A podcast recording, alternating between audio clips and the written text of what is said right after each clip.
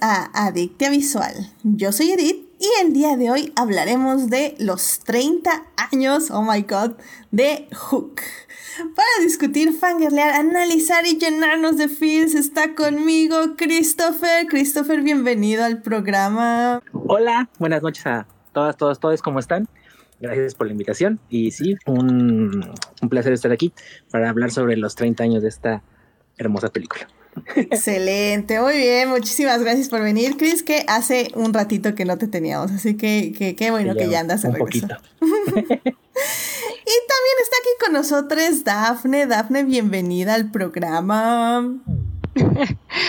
Muchas gracias por volverme a invitar. Yo siempre, mientras haya invitación y tiempo y oportunidad, yo acá estoy con mucho gusto. Claro que sí, ya Daphne, ya este, ya eres este, ¿qué? Eres invitada recurrente de este mes. Oh my god, eso, eso me gusta, eso me gusta, ¿eh?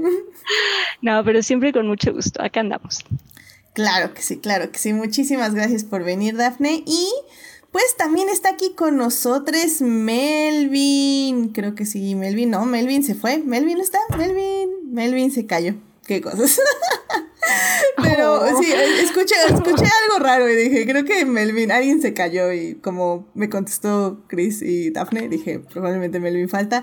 Mientras, querido público, pues ya saben, estamos en vivo en YouTube y en Twitch, que ahorita en YouTube tengo problemas, eh, para quienes no están escuchando en vivo, va a ser en Twitch. Pero bueno, mientras arreglo eso, casi siempre nos pueden escuchar en vivo en YouTube y en Twitch a las 9.30 de la noche los lunes y nos pueden escuchar en diferido también en diversas plataformas. Melvin, ¿estás aquí con nosotros? Sí, me ando, no, perdón, problemas de internet, pero parece que ya, ya estoy aquí.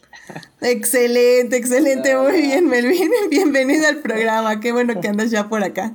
Gracias, gracias. Perfecto. Bueno, pues con esto, ya con Melvin en el barco, pirata, ah, ¿verdad?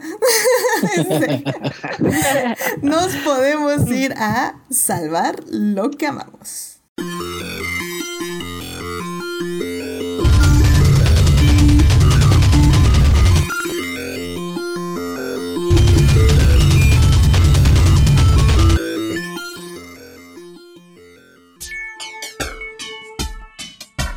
Muy bien, ya estamos aquí para salvar lo que amamos. Chris, ¿a ti qué te gustaría compartir con el público esta semana? Gracias. Bueno, eh, yo quería compartirles la semana pasada, creo que el lunes o martes, HBO eh, Max oficialmente anunció la cancelación de Generation. Eh, Generation es una de las series con las que estrenó la plataforma, apenas, bueno, que estrenó la plataforma este año. Es un, una dramedia, un drama comedia creado por eh, Zelda Barnes, que es una joven de 19 años, que junto con su padre, Daniel Barnes, que es este, un, un, hombre gay, y junto con Lina Dunham, crearon y produjeron esta serie, que ha sido una de las series LGBT más hermosas que yo creo que he visto en toda, eh, eh, en, en toda mi vida en la televisión. Es un, es un grupo de chicos queer en una preparatoria de Los Ángeles. y pues todo, como drama juvenil, pues hay romance, hay drama, hay este crecimiento, hay eh, identidad, hay búsqueda de pertenencia.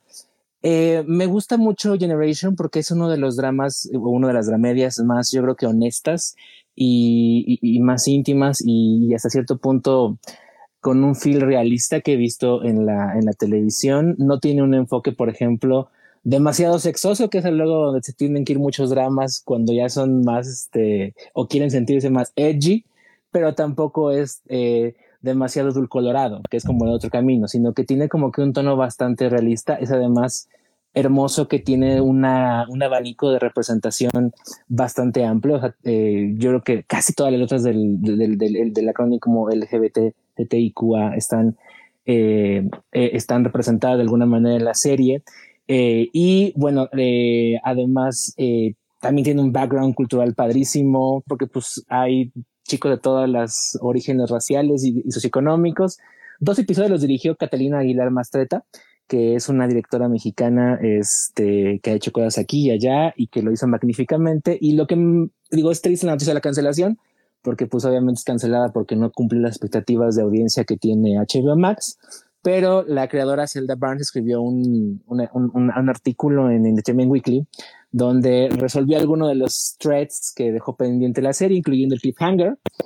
Eh, pero lo que más me gustó es que ella reflexiona que eh, ella reflexiona en, en este artículo que el propósito de Generation no era existir como un gigante cultural en la televisión, sino que su propósito era simplemente existir como algo íntimo y honesto para las personas queer y eh, como eh, compartir este mensaje, ¿no? De que siempre va a haber una, o sea, el, el, sentido como de comunidad, de que siempre vas a encontrar a tu tribu, de que siempre vas a encontrar a tu gente, de que siempre vas a encontrar a alguien que esté para ti cuando tengas algún momento de, de vulnerabilidad o de debilidad. Y, y, ella cierra el artículo diciendo eso, ¿no? A cualquier persona que lea esto, haya visto, no haya visto Generation, esa persona que, o ese grupo de personas que te van a ayudar, que van a ser tus amigos, tu familia y, y, tu red de apoyo, van a llegar. A lo mejor todavía no lo hacen porque te están buscando y ellas también están buscándolo, pero eventualmente van a llegar. Entonces, es triste, un poco triste porque, porque la serie es cancelada, pero eh, me parece una manera muy resiliente de aceptarlo y de despedirse del hecho. Y pues también digo, o sea, es una invitación a que vayan a ver Generation, que está en HBO Max. Es una serie padrísima. Es una serie que te va a hacer reír, que te va a hacer emocionar y que te va a dar una mirada bastante divertida y bastante encantadora. Y, y, y también, ¿por qué no? Un poco sappy, o sea, sad, happy de cómo es ser un adolescente LGBT en un contexto actual, por así decirlo. Y ya. Wow. Muy bien, muy bien. La verdad tengo, eh, bueno, desde que se estrenó tenía como ganas de verla. No he tenido el tiempo, evidentemente. Y pues sí, qué triste que la hayan cancelado. La verdad tiene actores y actrices que, que eh, me gusta mucho verles en pantalla. Entonces, este, pues le echaré un ojo, digo, al final del día, pues ya, que qué triste que se haya cancelado. Y pues algún día tal vez la retomamos porque sobre todo ahorita Sofía que está en el chat, este, quiere que hablemos de Euforia aquí en Adicta Visual, pero estoy esperando la nueva temporada, así que, en fin, creo que es una serie que puede encajar perfectamente en un programa así, ¿no? Ok. Así que, bueno. Sí, fin. de hecho, no sé por qué llegué a ver muchos artículos en la prensa donde la decían que como algo así como la euforia, o sea, para adolescentes o la euforia con adolescentes, una cosa por el estilo. Entonces, me pareció muy simpático cómo hicieron eh, algunos medios esa, esa, esa conexión temática, por así decirlo. Sí. Perfecto. Pues bueno, muchísimas gracias, Chris, por hablarnos de Generation. ¿Es cómo? ¿Generation Plus o más? ¿O, eh, el, nada más? Ah, no, es que nada más la T tiene como. Es como es un que más, la ¿no? T es la más. Sí, ya, ya, ya. Entonces, ya, ya. pero creo que no se puede. Sería Pronunciar, como. sí. No. Saben, sería nada más Generation. Perfecto. Pues ahí chequenla Generation en HBO Max, que por cierto, Julio está diciendo que que no te olvides de maldecir a HBO Max. Ah, tiene, tiene sus cosas HBO, sí lo tenemos que decir, pero bueno. en fin, muchas gracias por compartir esto Gracias. con el público. Gracias. Dafne, ¿a ti qué te gustaría compartir con el público esta semana? Pues yo quiero compartir, quiero platicar de Hassan Minaj, que es eh, comediante. Es, bueno, comediante, escritor, productor, eh, comentarista, político, eh, porque él ahorita está promoviendo eh, su tour, bueno, su tour de, comedia, se llama eh, The King's Jester, como el bufón del rey, que, bueno, desafortunadamente ahorita no lo podemos ver, pero aprovechando que está haciendo promoción como a su nuevo especial de comedia, que ojalá el próximo año lo podamos ver en Netflix o en alguna plataforma. Eh, mientras, eh, sí quiero recomendar, digo, no es nuevo, ya tiene un par de años, me parece, pero tiene su especial de comedia que a mí me, me gusta mucho y pues quiero aprovechar para recomendarlo. Se llama Homecoming King. Eh, de Hassan Minaj, ese sí lo encuentran en, en Netflix y pues se la pasan bien, es un stand-up, es un especial de comedia, pero está como muy bien contado, está como muy redondo, eh, te, te, la pasas muy bien, nada más como para, para recomendarlo. Excelente, Dafne. Entonces, él eh, se llama Homecoming. Ajá, es Homecoming King. Eh, de Hassan Minaj. Yeah. Perfecto, muy así bien. Es. Perfecto, pues muchísimas gracias, Dafne, por la recomendación, así que vayan a ver. Homecoming King, excelente. Muchas gracias. Digo, y obvio quien esté en Estados Unidos o puede ir a Estados Unidos, pues si pueden eh, ir al, al, nuevo especial de, de King's Jester, pues también está padre, está padre. ese público internacional, por favor, háganos caso. Exacto, exacto. Nunca se sabe, nunca se sabe. La verdad es que sí, la verdad es que sí, me, han sorprendido, me han sorprendido. Así que excelente. Muchísimas gracias, eh, Melvin, ¿a ti qué te gustaría compartir con el público esta semana? Pues no sé si hablaron la semana pasada esto, creo que no, pero este, ya yo quisiera compartir que de las cosas que me gustaron fue que salió el nuevo tráiler de Matrix Matrix Resurrections. Y pues está muy padre, muchas emociones porque fue una de mis pelis favoritas. Este se ve que se viene muy bueno. Es este agarró como un camino, va va a agarrar yo creo un camino bastante interesante. Eh, ya veremos cómo nos sorprende, pero me gustó porque sí se siente como, como de alguna manera síntesis de todo, de todo lo que fue la trilogía y, y, estuvo muy padre, me emociona mucho porque yo te digo, después de la 3, pues yo me quedé como súper clavado, salió un videojuego de esos donde todo mundo se conecta y es como casi mundo abierto y exploras y todo eso, y ahí continuaron la historia de una manera interesante, como que todavía continuando esta guerra con las máquinas. Obviamente eso no será canon, pero pero va a ser interesante a ver qué, con qué nos sorprenden en esta ocasión. Y salió un artículo eh, sobre por qué habían eh, revivido a Neo y a Trinity y, y pues básicamente fue, eh, estaba contando esta eh, Lana, si no, si no me equivoco, no me quiero confundir, sí, pero sí, creo que es, Lana, la única que regresa, ¿no? Sí, es la única que regresa.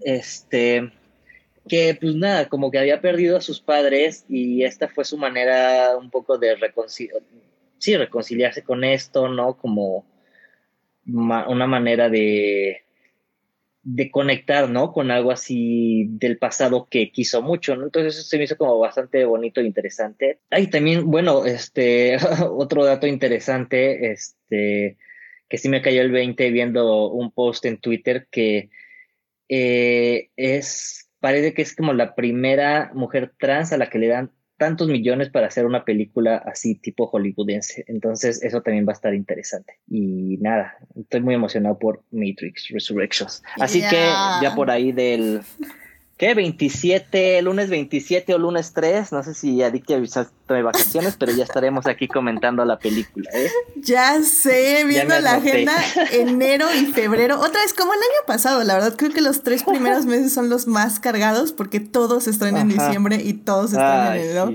No, no, no. Y, y la verdad, miren, hashtag no vean trailers. Yo no lo vi. Eh, porque sí, igual que Melvin me emociona muchísimo Matrix, es algo con lo que crecí, es algo que me marcó muchísimo en muchos aspectos. Y también el, el camino de Lana me, me, ha, me, ha, influenciado en muchísimas cosas, sobre todo por la creación de esa hermosa serie llamada Sense8 que amo con todo mi corazón, es de mis series favoritas, aunque no sea muy buena, comillas, comillas este, es de las que más corazón tienen y en serio que la amo con todo mi corazón. Entonces, eh, me llama mucho eso la atención que dices. Sí me da miedo, no lo voy a negar, me da miedo que sea como una ah, película que es como después de la primera. Siento que va a ser como un universo alternativo. No sé, no sé, no ah, Es lo que están diciendo mucho, pero no sé. Me da miedo que se vayan por ahí, no sé. pero, pero mira, o sea, quiero ver qué hacen. Eh, bueno, más bien qué hace Lana, porque nada más regresó Lana. quiero ver cuál es su propuesta y, y como dices, al final el día es Matrix y pues no nos guste o nos guste. O sea, nada puede ser peor que la segunda película de Matrix. Pero eso nos da una gran excusa para hacer un maratón. Entonces, la verdad ya, así estoy con mi maratón de Matrix en por ahí de diciembre, definitivamente, enero. No, en, no, diciembre o noviembre, perdón, sí. ¿Qué emoción? así que perfecto, Melvin. Entonces ahí, ahí estaremos este, planeando ese maratón definitivamente. Sí, sí, sí. Excelente. Bueno, y pues ya para cerrar esta bonita sección, eh, a mí lo que me gustaría decirles, ya lo tocamos el, el, programa pasado, pero ahora sí le quiero dar su propio espacio al mensaje de las pistas de Blue, eh, donde Steve regresa y que es como este, la personita que estuvo en las, o sea, la primera persona que estuvo con Blue eh, enseñando números y enseñando colores y etc. a las niñas de mi generación. Bueno, no, no de mi generación per se, eh, creo que yo ya estaba un poco grande para las pistas de Blue, pero tal vez sí como que nos llegó como el agüita de la ola, del final de la ola, y, creo que eso estuvo padre porque sí conocí a Blue y, ¿y quién no cantaba? El cartero ya llegó anunciando su canción y gritó con el... Ah, correo. Correo. correo, pero... no, bueno, todo mal conmigo. Correo. Creo que tenías eh, hermanes, primes, um, parientes menores que tú, poquito. Eh, un poquito. Es donde te checo. A mí me tocó porque mi sobrina tiene ocho años menos, siete años menos que yo. Ajá. Eso ya le tocó full, o sea, full blue en su momento. Y yo por eso veía y conocí a, Blue. En esa primera etapa, que es como del 96, bueno, ese es del 96, no me acuerdo, pero yo la vi como del 99 más o menos al 2002. Es como la etapa el cenit de su primera popularidad de Blue. Exacto, exacto. Sí, y es que creo que a mí lo que me pasaba es que esa hora iba a la escuela o, o algo, o sea, es como que prendía la tele y estaba Blue, o sea, no era como que buscaba Blue, pero estaba Blue. Entonces sí la disfruté. Y la verdad que como decía Gabriel el programa pasado, eh, el mensaje cayó en un momento como súper específico, emocional del colectivo, este, donde pues sí, ya estamos como entre frustrades, entre cansades, entre...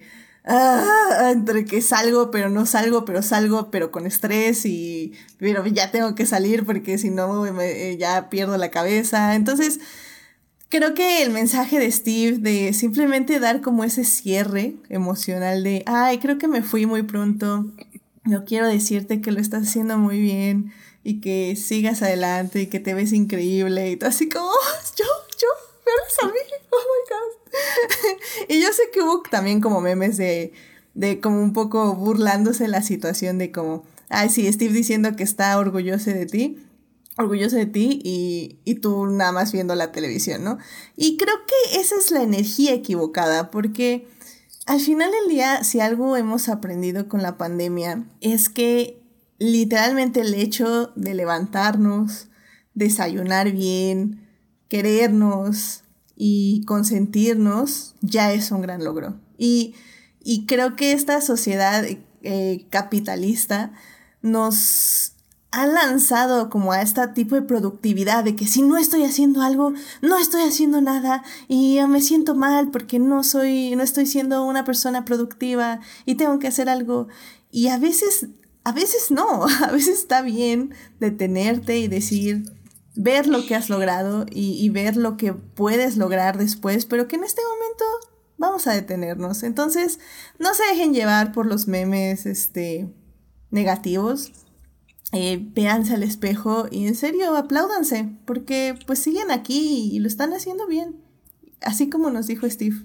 Y lo están haciendo muy bien y se ven increíbles. Así que Muchas gracias, Steve, por ese mensaje. Muchas gracias a, creo que fueron los 25 años de las pistas de Blue.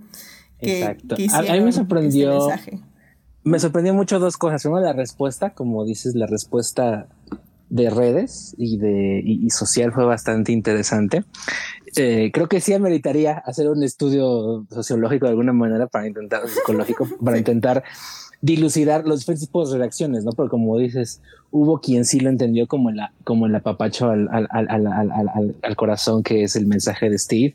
Y también, o sea, tomarlo con una postura cínica o con una postura eh, burlona o cosas por el estilo, también revela mucho, a final de cuentas, de la psique eh, de cada persona o de cada grupo que, que reacciona de tal o cual manera.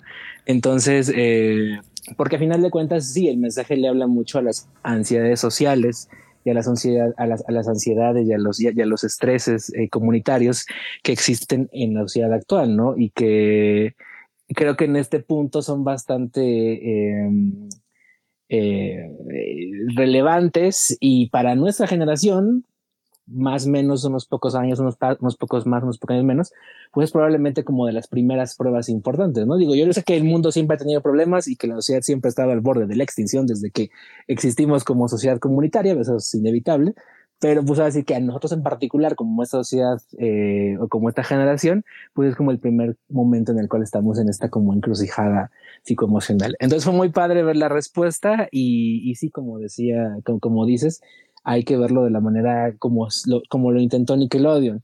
Eh, la otra que también quería comentar, eh, ah, sacaron una canción muy bonita que se llama, eh, creo que It's Me, You and Blue, y que la cantan los tres, la canta Steve y los otros dos sucesores de Steve. Está hermosa, está bellísima, es como una, es como el mensaje de, de Steve, pero menos melancólico y mucho más, como mucho más alegre, desenfrenado.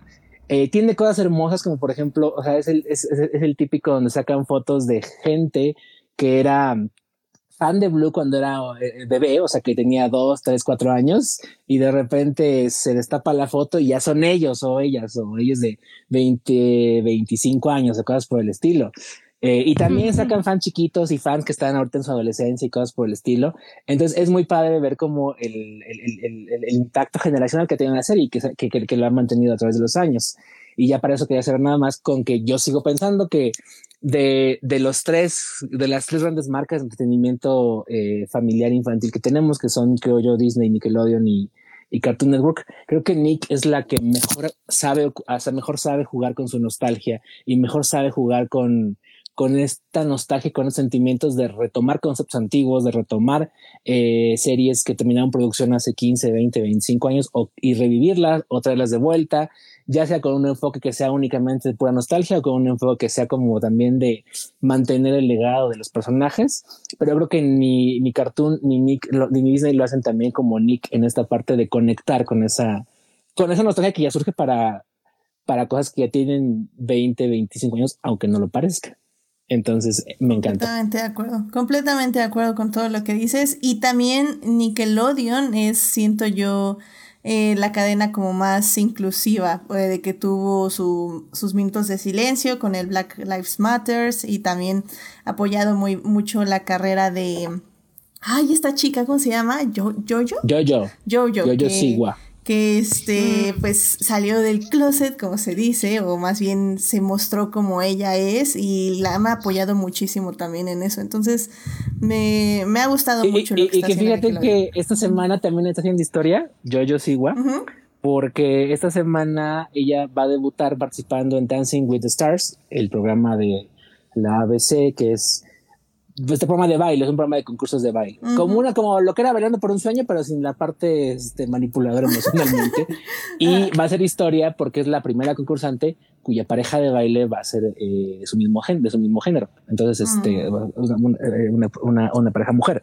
Entonces, es histórico porque en las 30 temporadas que lleva Dancing with the Stars siempre habían sido parejas hombre-mujer las que habían este, bailado eh, compitiendo y ella va a ser la primera que sea una pareja del mismo sexo. Entonces eso está padre también. No, y la verdad se le ve muy feliz. O sea, yo nada más veo artículo tras artículo de ella diciendo que desde que este pues ahora sí que le dijo al mundo o le mostró al mundo su novia y que o sea ella pues vive libremente, que es, que es la persona más feliz del mundo y pues qué bonito que la juventud eh, pues ya se está expresando con más libertad y sin tanto miedo. Creo que eso es, es lo que rescato y pues evidentemente no se acaba ahí porque todavía falta mucho que hacer, pero creo que es un gran paso sobre todo para las niñas que, que siguen y pues sigue haciendo buen trabajo Nickelodeon. Vas, vas muy bien, vas muy bien.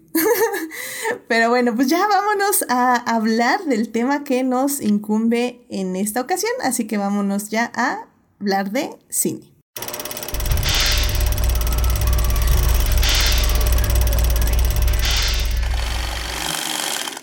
Por cierto, se me olvidó por completo, pero este Julio estaba en el chat y, y estuvo padre que eh, dice siempre me imagino a Lana Wazowski diciendo, no hay que gastar 200 millones de dólares para una terapia, con permiso voy a hacer una terapia cinematográfica de 10 millones de dólares, así que eso, that's, that's fine, I mean, las, terapias, es como una terapia grupal, ¿sabes? Ella tiene terapia, nosotros mm. tenemos terapia, todos tienen terapia.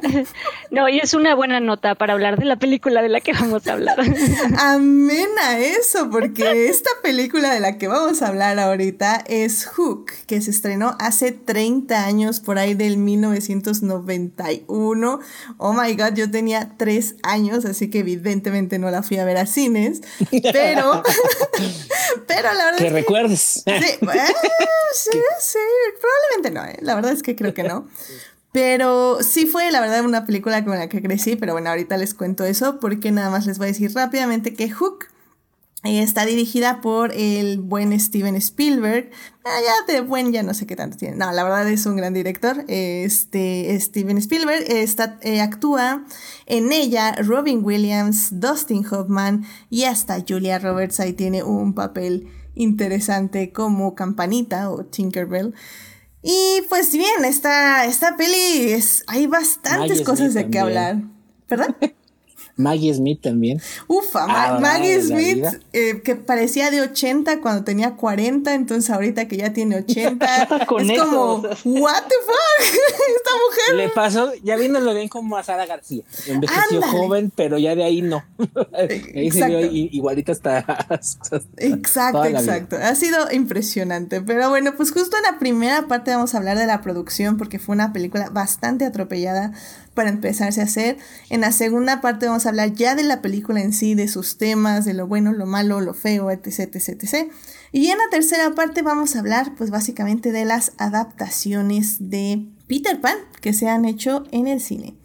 Así que sin más, vámonos a la primera parte. It is not a donut hole, but a smaller donut with its own hole. And our donut muy bien, ya estamos aquí en la primera parte para hablar de Hook, Hook, que básicamente es esta película que se estrenó hace 30 años, en 1991, dirigida por Steven Spielberg. La película estaba en Netflix, pero la quitaron ya hace un tiempecito. Y ahorita pues nada más la pueden ver alquilada o rentada en todas las plataformas. Literalmente está en Claro Video, iTunes, este, Prime Video, eh, Google. Está en todos lados. Cuesta de, 15, 30 pesos hasta 100, 110, dependiendo de la calidad que la quieran ver. Y pues bueno, la verdad es que como yo les estaba comentando, esta peli se estrenó cuando eh, yo tenía 3 años, así que evidentemente no la vi en el cine, pero eh, mi abuela tenía el Laserdisc de, de Hook. Así que fue, una de las pelis que vi. Bueno, y ahora yo lo tengo porque es mi herencia. Este... Decir, creo que nos los mostraste eh, en, en alguna ocasión cuando sacaste la colección de Laserdisc. Porque Probablemente. ustedes no lo saben, que ya deberían saberlo, querido público. Eh, tiene una colección vasta e impresionante de Laserdisc. sí. O, sea, te puedo asegurar que de, por sí es muy raro que la gente tenga algún láser disc. Sí, claro, claro. no fue un formato que, fuera muy popular en México. Y, y, y, tú tienes, o sea, digo, no sé qué son más de 30, 40, ¿no? Una cosa por el estilo. Sí, sí. Y, y aparte, pura joya, o sea, en general tienes. Sí, la verdad que sí. Joyas del cine cañón. ¿Para qué les digo que no? Sí, sí. Así que busquen ahí. Luego les, les busco ahí el programa de crónicas donde presumí mis Laserdisc y a ver si se los pongo ahí en YouTube o, en algún lado porque, porque sí, la verdad, fui literalmente nada más a presumirlos. Así Pero bueno, sí, entonces yo, yo vi esta película de Hook una y otra vez. Em, yo creo que ya la vi eh, eh, un poquito más grande. Eh, ya en español o subtitulada porque evidente, bueno, el Laserdisc no vienen en, no venían en español, venían así en inglés importados, entonces evidentemente no entendía la mitad de lo que decían en toda la película. Pero, pero aún así recuerdo que sí, era una peli que, que hay muchísimas cosas que impresionan y que te llaman muchísimo la atención.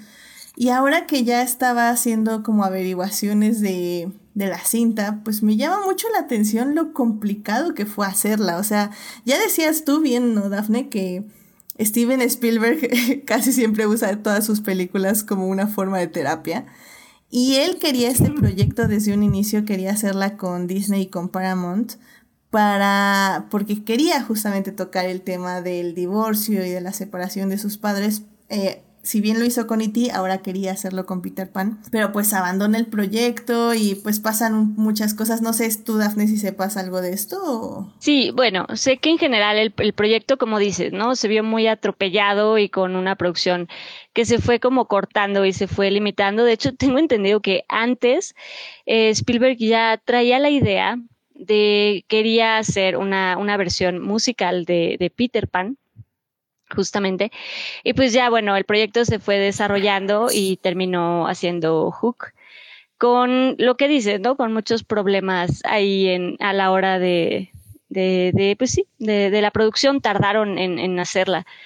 Y es, es, interesante, es interesante ver el, el resultado, porque además creo que algo muy curioso, digo, no sé a ustedes cómo, cómo lo sientan, pero algo como muy peculiar de, de la película es creo que todos y todas y todos los que crecimos, eh, quienes crecimos con, con Hook, eh, la vimos pequeños y pequeñas, eh, creo que algo de algo nos trae como de nostalgia, como que la sentimos, no sé, bueno, a mí me, me trae como mucha nostalgia, como que la, al menos yo la disfrutaba mucho de chiquita. Y obviamente ya las personas que la conocieron más, pues ya más más grandes, ya veían otras cosas que obviamente ya al verla años después entiendo, entiendo como las críticas que hubo a la película, pero curiosamente lo que, lo que decía, cuando la conoces de, de niñe, eh, se disfruta mucho. Y es muy curioso ese fenómeno que he notado en la, en la peli, es curioso nada más como por mencionarlo. No, estoy, estoy de acuerdo porque de hecho, querido público, para quien no sepa, la película fue así, cuando se estrenó fue súper mega criticada, o sea, no, no le gustó pues a ningún, ninguno de los críticos, y sí, lo digo así en masculino, porque, porque así es eso. porque así es. porque así es. Bueno, así era, al menos espero. Este, y... Y pues sí, la, la, calificaron, pero terrible. O sea, decían que era una película que justamente tenía mucho presupuesto, pero que no tenía nada de estructura, que no tenía coherencia, que era ridícula, etc, etc, etc. Y, y efectivamente, como dices, Daphne, o sea, Spielberg quería que fuera un musical en algún momento. De hecho, eh, John Williams hace la música de la película uh -huh. y él compone canciones para hacer el musical de las cuales ya luego nada más. de hecho, quería que fuera un musical con Michael Jackson. También, eh, eso está bien interesante. Eh, ¿Quieres, ¿quieres platicarnos esa parte, Chris? ¿Cómo, Lo que pasa ¿cómo, es... no, ¿Cómo no existe eso? ya sé. Eh, esta película más o menos no, no fue tan infierno creativo de muchos años, pero sí fueron eh, seis, siete años, por lo que, lo, lo, que leí, en los que la película, o sea, fue un, un infierno en, desarrollo, como se le conoce. Como, como comentaron, originalmente la iba a hacer primero en Disney y luego la iba a hacer, eh, que en Disney es donde la idea es que fuera o una versión en live action de la película animada del 53 o un musical con eh, Michael Jackson. Cabe recordar que en ese momento Michael Jackson acababa de hacer eh, con George Lucas y con Disney Capitaneo. Capitaneo es un corto eh, musical donde eh, que fue una atracción en, los parques temáticos donde Michael Jackson eh, interpreta a un príncipe estelar, una cosa por el estilo bien, bien loca. Pero de ahí le surgió la idea y aparte pues Michael Jackson siempre quiso hacer, o sea, siempre su sueño siempre fue hacer una película musical. Eh, a él no le llamaba la atención. Aparte recuerden que Michael Jackson era extremadamente fan de, de Peter Pan como concepto y como historia. Eh, a él no le gustó la idea de que fuera un Peter Pan eh, adulto, que fue la razón por la cual no continuó en el proyecto.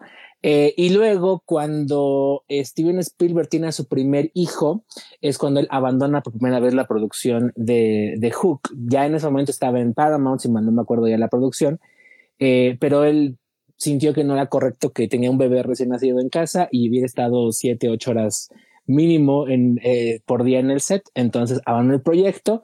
El proyecto tuvo otro director eh, temporal que fue Nick Castle, que este, ustedes lo conocen probablemente porque es Mike Myers en la serie de terror Halloween de John Carpenter. Él uh -huh. iba a dirigir la película en algún momento. Este, y eventualmente, pues Spielberg ya pasaron como cuatro o cinco años, porque esto que les digo es como en el 85, 86. Ya para el 90, pues yo creo que ya Steven dijo, ya creció mucho mi hijito, ya puedo regresar a, filmar y, este, y retomó el proyecto. Y ya fue cuando retomó el guion, que en ese momento ya tenía el proyecto, ya, ya estaba en Columbia, en Tristar, el caballito que vuela, el estudio del caballito que vuela y ahí es donde ya finalmente el proyecto toma carril de ya entrar finalmente en producción. Spielberg le hace un poco de retoques al guion. También ahí Carrie Fisher le hizo un poco de retoques al, de hecho, al, guion. De hecho, cabe mencionar rápidamente, perdón, que Nick Castle fue quien tuvo la idea de hacer un Peter Pan adulto, porque uno de sus hijos eh, le dijo justamente que qué pasaba cuando Peter Pan crecía. Y él decía, no, es que Peter Pan no crece decía, bueno, pero si creciera, ¿qué pasaría? Y fue de ahí que se le ocurrió esta idea y fue eh, como fue encaminando el proyecto. Y de hecho, Nick Castle sale del proyecto porque ni Robin Williams ni Dustin Hoffman eh, se llevaron bien con él. Tuvieron muchas diferencias creativas. Y pues aquí, pues eran dos nombres muy pues, pesados. Estrella, Exactamente. O sea, en ese momento pues, eran. o, sea, en los 90, Dustin Hoffman y Robin Williams eran top, top Hollywood. O sea, sí, sí. Partían el queso, como decir clásico. Exactamente, exactamente. Entonces, pues ya cuando regrese Spielberg, pues obviamente ya le gusta este guion, le gusta esta idea del guion. Y ya es cuando dice, ok, lo retomo, me integro al proyecto y pues nada más voy a modificar ciertas cosas, ¿no? Y que como bien decíamos, o sea, quiere hacer este musical, de hecho contrata a un para que haga eh, la producción del diseño de producción, contrata a John Niper que básicamente él hizo como Cats en el teatro. Entonces toda la película, para quienes no la hayan visto, por alguna extraña razón, este, no lo dudo, la verdad no, no es tan, es como, como un de culto la película, un culto así rarito como eh, mainstream, pero oculto.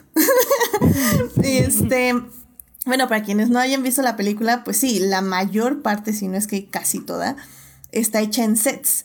Y sí se ve que son sets construidos, eh, pues casi casi sí, para una obra de teatro o para un musical, porque tienen como estos colores, esta como grandiosidad de un musical, o sea, fácilmente te imaginas gente cantando ahí. Y, y pues sí llama mucho la atención y cómo Spielberg fue, fue trabajando la película, pues un poco, pues mientras, casi casi iba haciendo el guion mientras la grababa lo cual él ha repetido en numerosas ocasiones que pues sí fue un proyecto en el cual no se sentía tan cómodo. Eh, Melvin, ¿tú, ¿tú, sabes algo así de, del proceso de producción o, cómo tú, tú, viviste esto de, de, Hook? Ah, pues del proceso de producción nada más supe que no a muchos les gustó. Este, o sea, sí fueron como muy fuertes en la crítica pero sí tampoco creo que sea de las mejores. Y investigando un poquito, eh, pues vi que se peleó mucho con Julia Roberts, este, y que no es de las películas favoritas del mismo Spielberg. Y yo creo por todo esto, ¿no? O sea, creo que se siente una peli que no sabía qué iba a ser, ¿no? Entre musical, peli normal, este, y, se siente así, o sea, yo, yo, la, yo la veo y como que e, ese es mi principal conflicto con esta peli, creo, como que, se, o sea, no sé, es que se siente como de repente muy teatral, pero no quieren que se vea teatral, entonces como que son muchos elementos que no tienen como mucho que hacer ahí. Eh, y, pero pues nada, no sé, pero sí se siente muy Spielberg, la película es súper Spielberg, ¿no? O sea, ya para 30 años, yo creo ahí estaba empezando ya su momento de, o sea, antes de llegar como a sus grandes obras. Eh, y ya están, ya está, ya está todo, ¿no? O sea, lo ves y todo el lenguaje cinematográfico grita Spielberg, ¿no? Y eso está como bien padre ahora que la volví a ver. Completamente de acuerdo. La verdad es que tiene eh, ciertos momentos, ¿no? Y ciertas escenas que vamos a hablar ya en la segunda parte. Perdón, Daphne, adelante. Sí, no, digo, nada más como reiterar un poco y lo, lo que comentaba, como que tiene una magia, creo que de niña sí, sí te transportaba, o sea, sí te clavabas y sí se disfrutaba la, la película, por a lo mejor justo toda esta locura, bueno, todo lo que es. Eh, nunca jamás y todo lo que es Peter Pan, pero sí tiene cierta magia que creo que al menos a mí de, de niña sí lograba capturarme y la podía, yo también la vi muchas veces y lograba capturarte. Sí, es que visualmente creo que es muy poderosa. Tienes estos, decíamos, estos escenarios teatrales, tienes el vestuario que es, eh, sobre todo con los niños perdidos, es así como muy colorido, están en un ambiente donde hay árboles de colores y, y hay como mucho movimiento todo el tiempo. Y al final del día yo también le doy muchísimo crédito a la música de, de John Williams. Evidentemente, o sea, ya sabíamos que iba a ser un gran trabajo, pero, pero realmente la música te lleva y te lleva de la mano. Y a mí lo que me parece curioso también es que se apoyó muchísimo de la película de Disney eh, animada en muchas tonalidades, tanto en trama como en música, eh, lo cual sí crea un puente extraño y eso que pues Disney no está involucrado en esta película. O sea, al inicio de la producción estuvo ahí, pero pues cambiaron tantas cosas que sí me sorprendió un poco que, que la película sí funcione como una secuela, ¿no? Directa de la película animada. Y, y, pues eso también se me hace como muy interesante y creo que también es porque la película nos funcionó tanto de niñez, ¿no? Porque la historia de Peter Pan ya todo mundo la conoce o al menos la tienes como un poco grabada en ti, ¿no? Entonces cuando ves esta peli sabes todos los puntos claves, sabes lo que es, lo que no es, lo que se está buscando y, creo que eso ya te relaciona inmediatamente. Y que curiosamente pues fue de los primeros live action, ¿no? Que es algo que ahorita estamos ya viendo en nuestra época de todos estos remakes y de todas estas secuelas y estas todas variaciones de las películas animadas. Y curiosamente Hook fue la una de las primeras películas que hizo este, estas adaptaciones o o secuelas de live action, por decirlo de alguna forma. Y pues bueno, pues yo creo que con esto ya podemos irnos a la segunda parte porque ahí sí vamos a explayarnos 100% de la película y de lo que nos gustó y de lo que no nos gustó. Así que vámonos a la segunda parte. Blow that piece of junk out of the sky! Muy bien, ya estamos aquí para hablar de Hook, de los 30 años de Hook en esta segunda parte. En la primera parte hablamos rápidamente de la producción, de cómo se hizo esta película y ahorita ya vamos a hablar de la película. Vamos a hablar con spoilers. Em, al final del día, o sea, yo sé, si no la han visto. Spoiler de una peli de 30 años, digo. yo, ya, ya. sí, ya, ya. Los hay, los hay. yo lo sé, yo lo sé. Yo lo digo por si alguien no la ha visto. Eh, creo que al final del día, mmm, créanme, es, es una experiencia verla, es una experiencia escucharla, sobre todo. Ya estábamos hablando de la música de John Williams, que es impresionante.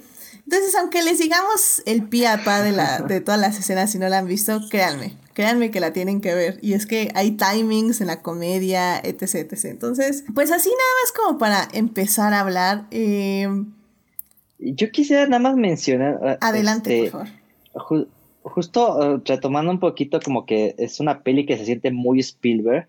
Yo ahorita que la volví a ver, este, y no sé si, a alguien más le pasó, pero si la comparara como con el feeling de otra peli similar a Spielberg, por alguna razón, como toda esta ensoñación, fantasía, me recordó muchísimo a inteligencia artificial. Wow, este.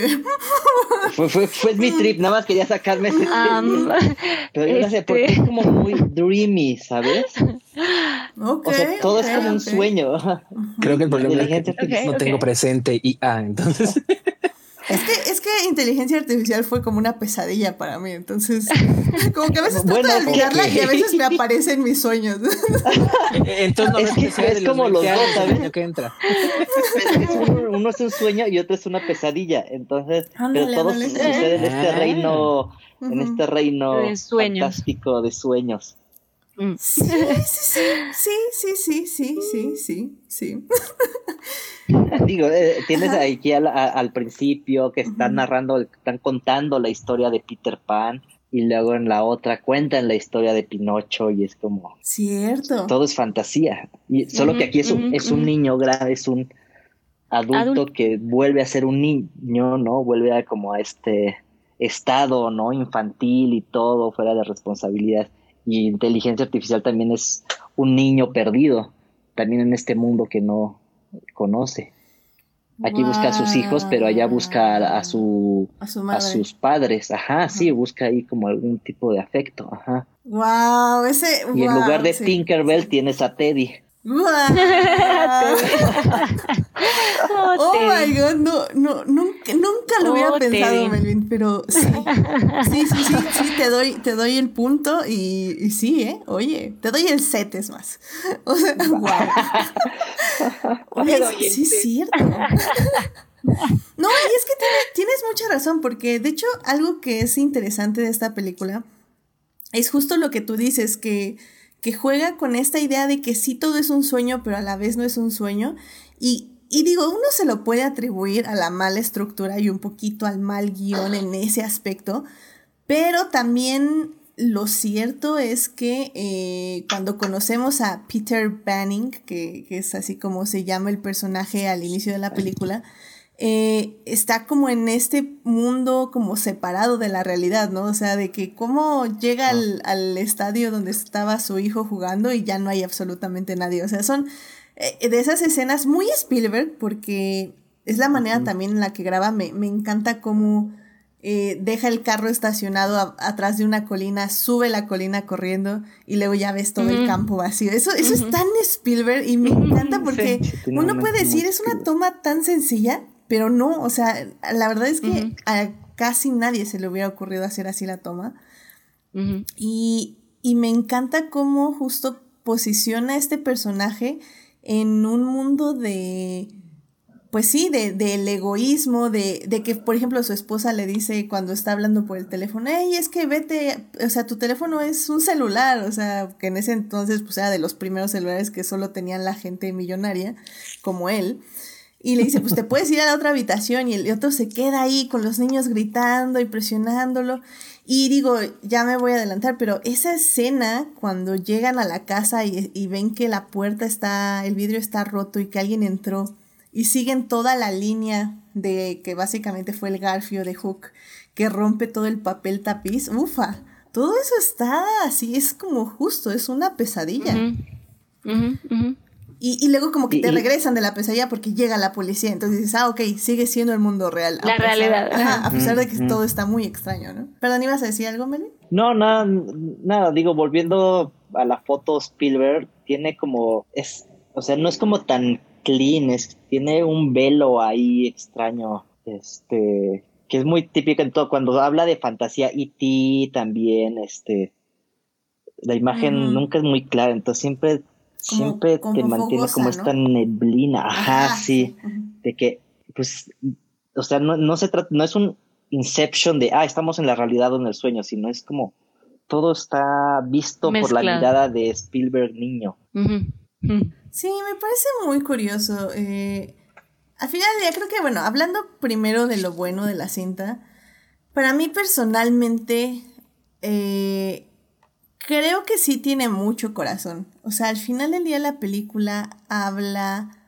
Es, es esta típica historia de hombre, eh, hombre cis blanco, eh, que abandona a su familia por su trabajo y por su carrera y por sus ambiciones, descubre a su niño interior y al mismo tiempo descubre que su niñez olvidada, ¿no? Creo que es una, es una trama como muy recurrente en el cine, es algo que siempre se ha tocado, pero que creo que funciona y, y, y creo que en ese aspecto sí tenemos que darle mucho crédito a Robin Williams, que al mismo tiempo yo no sé qué ustedes mm. piensen, pero por momentos sí lo siento un poquito perdido, como que siento que no encontraban bien qué tono darles y entre que estaba entre este señor amargado, adulto, este, y luego como que se iba de repente al otro lado y luego como que hacía una, una broma, pero se acordaba que estaba en el papel de señor aburrido y regresaba al papel. O sea, creo que extrañamente es como contradictorio, porque creo que el papel funciona para él, porque le da mucho carisma y le da mucha energía, y al mismo tiempo siento que hay, hay momentos que se traba él mismo en el papel. No sé ustedes qué piensen de momento yo lo sentía como muy restringido, como que lo contuvieron de, de repente, así como, no seas tan Robin Williams. no seas tan Robin. A veces, o sea. De hecho, justo cuando hace la transición, cuando ya se vuelve Peter, Peter Pan, este, ya más niño, es ahí como, bueno, ya date vuelo, ya es lo que quieras, pero antes sí lo sentí un poco como, a ver, tú eres un señor. Controlado. Ajá. Sí, sí, estoy de acuerdo. Y yo, yo la verdad sí le echo culpa al guion en ese aspecto, porque sí siento que la película tiene muchos tonos, muchas tramas que a veces como que van por un lado y luego van por el otro y, en ese aspecto pues tenemos que mencionar al, villano de la película, ¿no? Que es Hook, interpretado por la horrible persona que es Dustin Hoffman, lo cual irónicamente le queda bien porque pues Hook es malo, así que podemos imaginárnoslo perfectamente en ese papel. Pero como que siento que su personaje se va como por todos lados. O sea, primero tenemos esta gran introducción del personaje cuando se roba a las niñas. Luego cuando lo introducen en el barco con toda su crew, este, diciendo hook, hook, hook, hook, y dices, wow, ¿qué onda con este cuate? Y luego como que entre que se quiere suicidar y luego que no encuentra y luego que quiere... Wow, ¿qué, qué onda con eso? ¿Qué, onda con eso? O sea, sí. me sacó así de toda así la fantasía, así de repente se tornó todo oscuro. Y yo, wow, ya sé. Pero aparte oscuro, es oscuro comedia, es como me voy a suicidar, es mi, no me detengas, es mi, es mi, así como, ajá, yo así como, what Oscuro con la broma, sí, sí, sí, sí, sí. sí, y, sí. Y luego, entonces como que es, es un personaje, es un villano cómico también, por ejemplo, cuando tiene esta risa malévola y empieza como una canción, entonces es como, wow, este, este personaje va para todos lados que funciona y al mismo tiempo no funciona, es como súper raro, ¿no? Yo digo, nada más como para hablar un poco de, de esto que estábamos hablando, como de la historia y un poco de lo que, retomando un poco lo que creo que sí se rescata y funciona de, la historia y de la peli. Digo, perdona más antes de, retomar lo de los, personajes en específico. Eh, creo que lo que decías, Edith, es correcto. O sea, creo que eh, tiene mucho corazón, porque justo lo que, lo que comentábamos, justo por, por el por este mensaje de, de, familia, por este mensaje de esto, ¿no? Lo que decíamos, de, de crecer y de, de recordar, pues sí, la inocencia y ser feliz y no olvidar también a, pues lo importante, lo que importa, ¿no? Eh, la familia, tus hijos, eh, ¿no? Como no perder esa, ese, y creo que, como decías, creo que el corazón está en el lugar correcto. Y sí, o sea, ya mm, eh, hablando de, de los personajes, creo que sí, creo que Hook tiene esto que lo que decía, ¿no? Tiene esto mismo que tienen, creo que un poco todos los personajes, donde a lo mejor costó un poquito definirlos, ¿no? Eh, definir a los personajes, eh, porque justo creo que pasa mucho con, con varios de, de, los personajes, pasa con Peter, eh, pasa con Hook, que lo, lo que dice, ¿no? Que tiene como varios tonos donde no sabes si quiere ser agradable y de repente es muy oscuro y es el malo y es el villano y es el que se quiere suicidar y de repente toma también la posición de padre, ¿no? También se vuelve la figura paterna. Es, es muy raro el, el, personaje. Y creo que lo que decían, creo que tiene que ver con, pues sí, con, con estructura y con no tener como 100% claro o definido el, perfil o hacia dónde querían ir con, con, los, con cada uno de los personajes yo lo que creo es que la película es como es, porque logra muy bien destilar la esencia de lo que es Peter Pan y lo hace de una manera tan eficiente que destila muchos de los problemas e issues que tiene la historia original. Yo amo Peter Pan, eh, tanto eh, eh, la novela de James M. Barry, la obra de teatro, y sus 25 mil millones de adaptaciones, porque tiene, o sea, James M. Barry sin darse cuenta hizo una cosa maravillosa y genial, donde plasma un montón de conceptos eh, sobre la naturaleza humana, sobre eh, las relaciones eh, de amistad, de familia, incluso de pareja, sobre eh, crecimiento, sobre la madurez, sobre la infancia, sobre la adolescencia, sobre la, edad adulta y cosas por decirlo. Es una obra que está cargada de un montón de conceptos psicológicos y de ideas, y de ideas psicológicas bellísimas, pero también terriblemente perturbadoras en muchos aspectos. Eso es lo que es maravilloso, yo creo, de la novela. Y creo que eso la película lo traslada muy bien. Por eso la película nos funciona eh, cuando e, e, eso que mencionábamos hace rato de, de, que nos trae nostalgia y nos gusta es porque está bien construido. Y, un pilar de Peter Pan es jugar con tu nostalgia, es jugar con tus emociones más primigenias y con tus recuerdos más primitivos y hacerte sentir cosas. Ese es a lo que Peter Pan, la novela y, la obra de teatro hacen. Y por eso Hook lo, porque aunque no lo hace de la misma manera, lo hace de una manera tremendamente eficiente pero también eso traslada en un montón de problemas como los que estaban mencionando. Un problema que tiene Peter Pan es que realmente no hay una historia que estructure como tal la novela. Realmente son una serie de viñetas de aventuras que tiene Peter Pan con los niños perdidos, con Wendy y con los Darling. ¿Cuál ha sido el problema por el cual nunca hemos tenido una secuela que logre adaptar, que logre ser una secuela eficiente en todo sentido de, Peter Pan. Es un universo que tiene demasiadas limitaciones y que quitando el elemento de Peter se derrumba o que ah, moviéndolo hacia cuestiones como las que hace Hook, que es hacer un Peter adulto que regresa a ese universo, sigue teniendo problemas de historia que no se sostienen porque como tal creo que la base no tiene demasiado sustento con lo cual pueda jugarse una secuela. Y sin embargo creo que la película con todas estas limitaciones, logra sacar una, una secuela relativamente estable, eh, o, por lo menos relativamente que se, que se mantiene como producto fílmico, por lo menos, y que si la ves en el momento adecuado, yo, creo que te puede gustar mucho. Eh, a diferencia de, de, creo que de, de los, de, los tres, yo esta película ya la vi tarde, o sea, yo la vi algún día en Disney Channel o en, Disney XD, pero yo tendría como 15, 16 años, yo creo más o menos, no la vi realmente de niño. Y me encantó, o sea, me encantó probablemente porque ya reconocí todos los elementos de Peter Pan que me, que me hicieron mucha resonancia y, y lo tengo que confesar, la escena donde eh, donde se cuenta cómo Peter creció, todos estos, o sea, la escena con Maggie Smith, donde le cuenta todos estos veranos que él regresó y que hasta que conoció a su nieta, que también tiene una parte medio perturbadora ahí, pero dejémoslo por un momento, y que fue cuando se, decide quedar por ella. Y, pero le cuenta también su historia y, y, le cuenta su origen, que también viene de las novelas de, y de los trabajos de Barry, de cómo se resistió a crecer cuando yo las expectativas que su madre tenía cuando era un bebé y que un, el, y Tinkerbell la rescata y lo lleva a nunca jamás.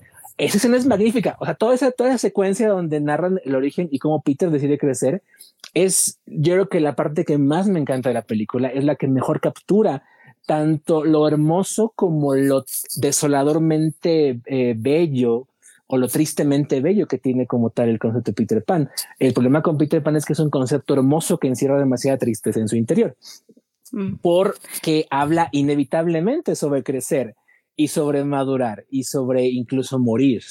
Mm. Entonces, eh, creo que la película sí tiene un montón de traspiés y, y como lo dices en tu reseña, y tiene un montón de problemas con chistes que ya no son políticamente eh, aceptables hoy en día.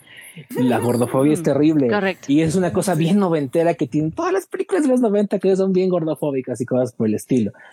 Pero creo que si funciona y si se sostiene es porque, como decíamos al principio, Spielberg ama el material, ama el personaje y supo sacar lo mejor de él.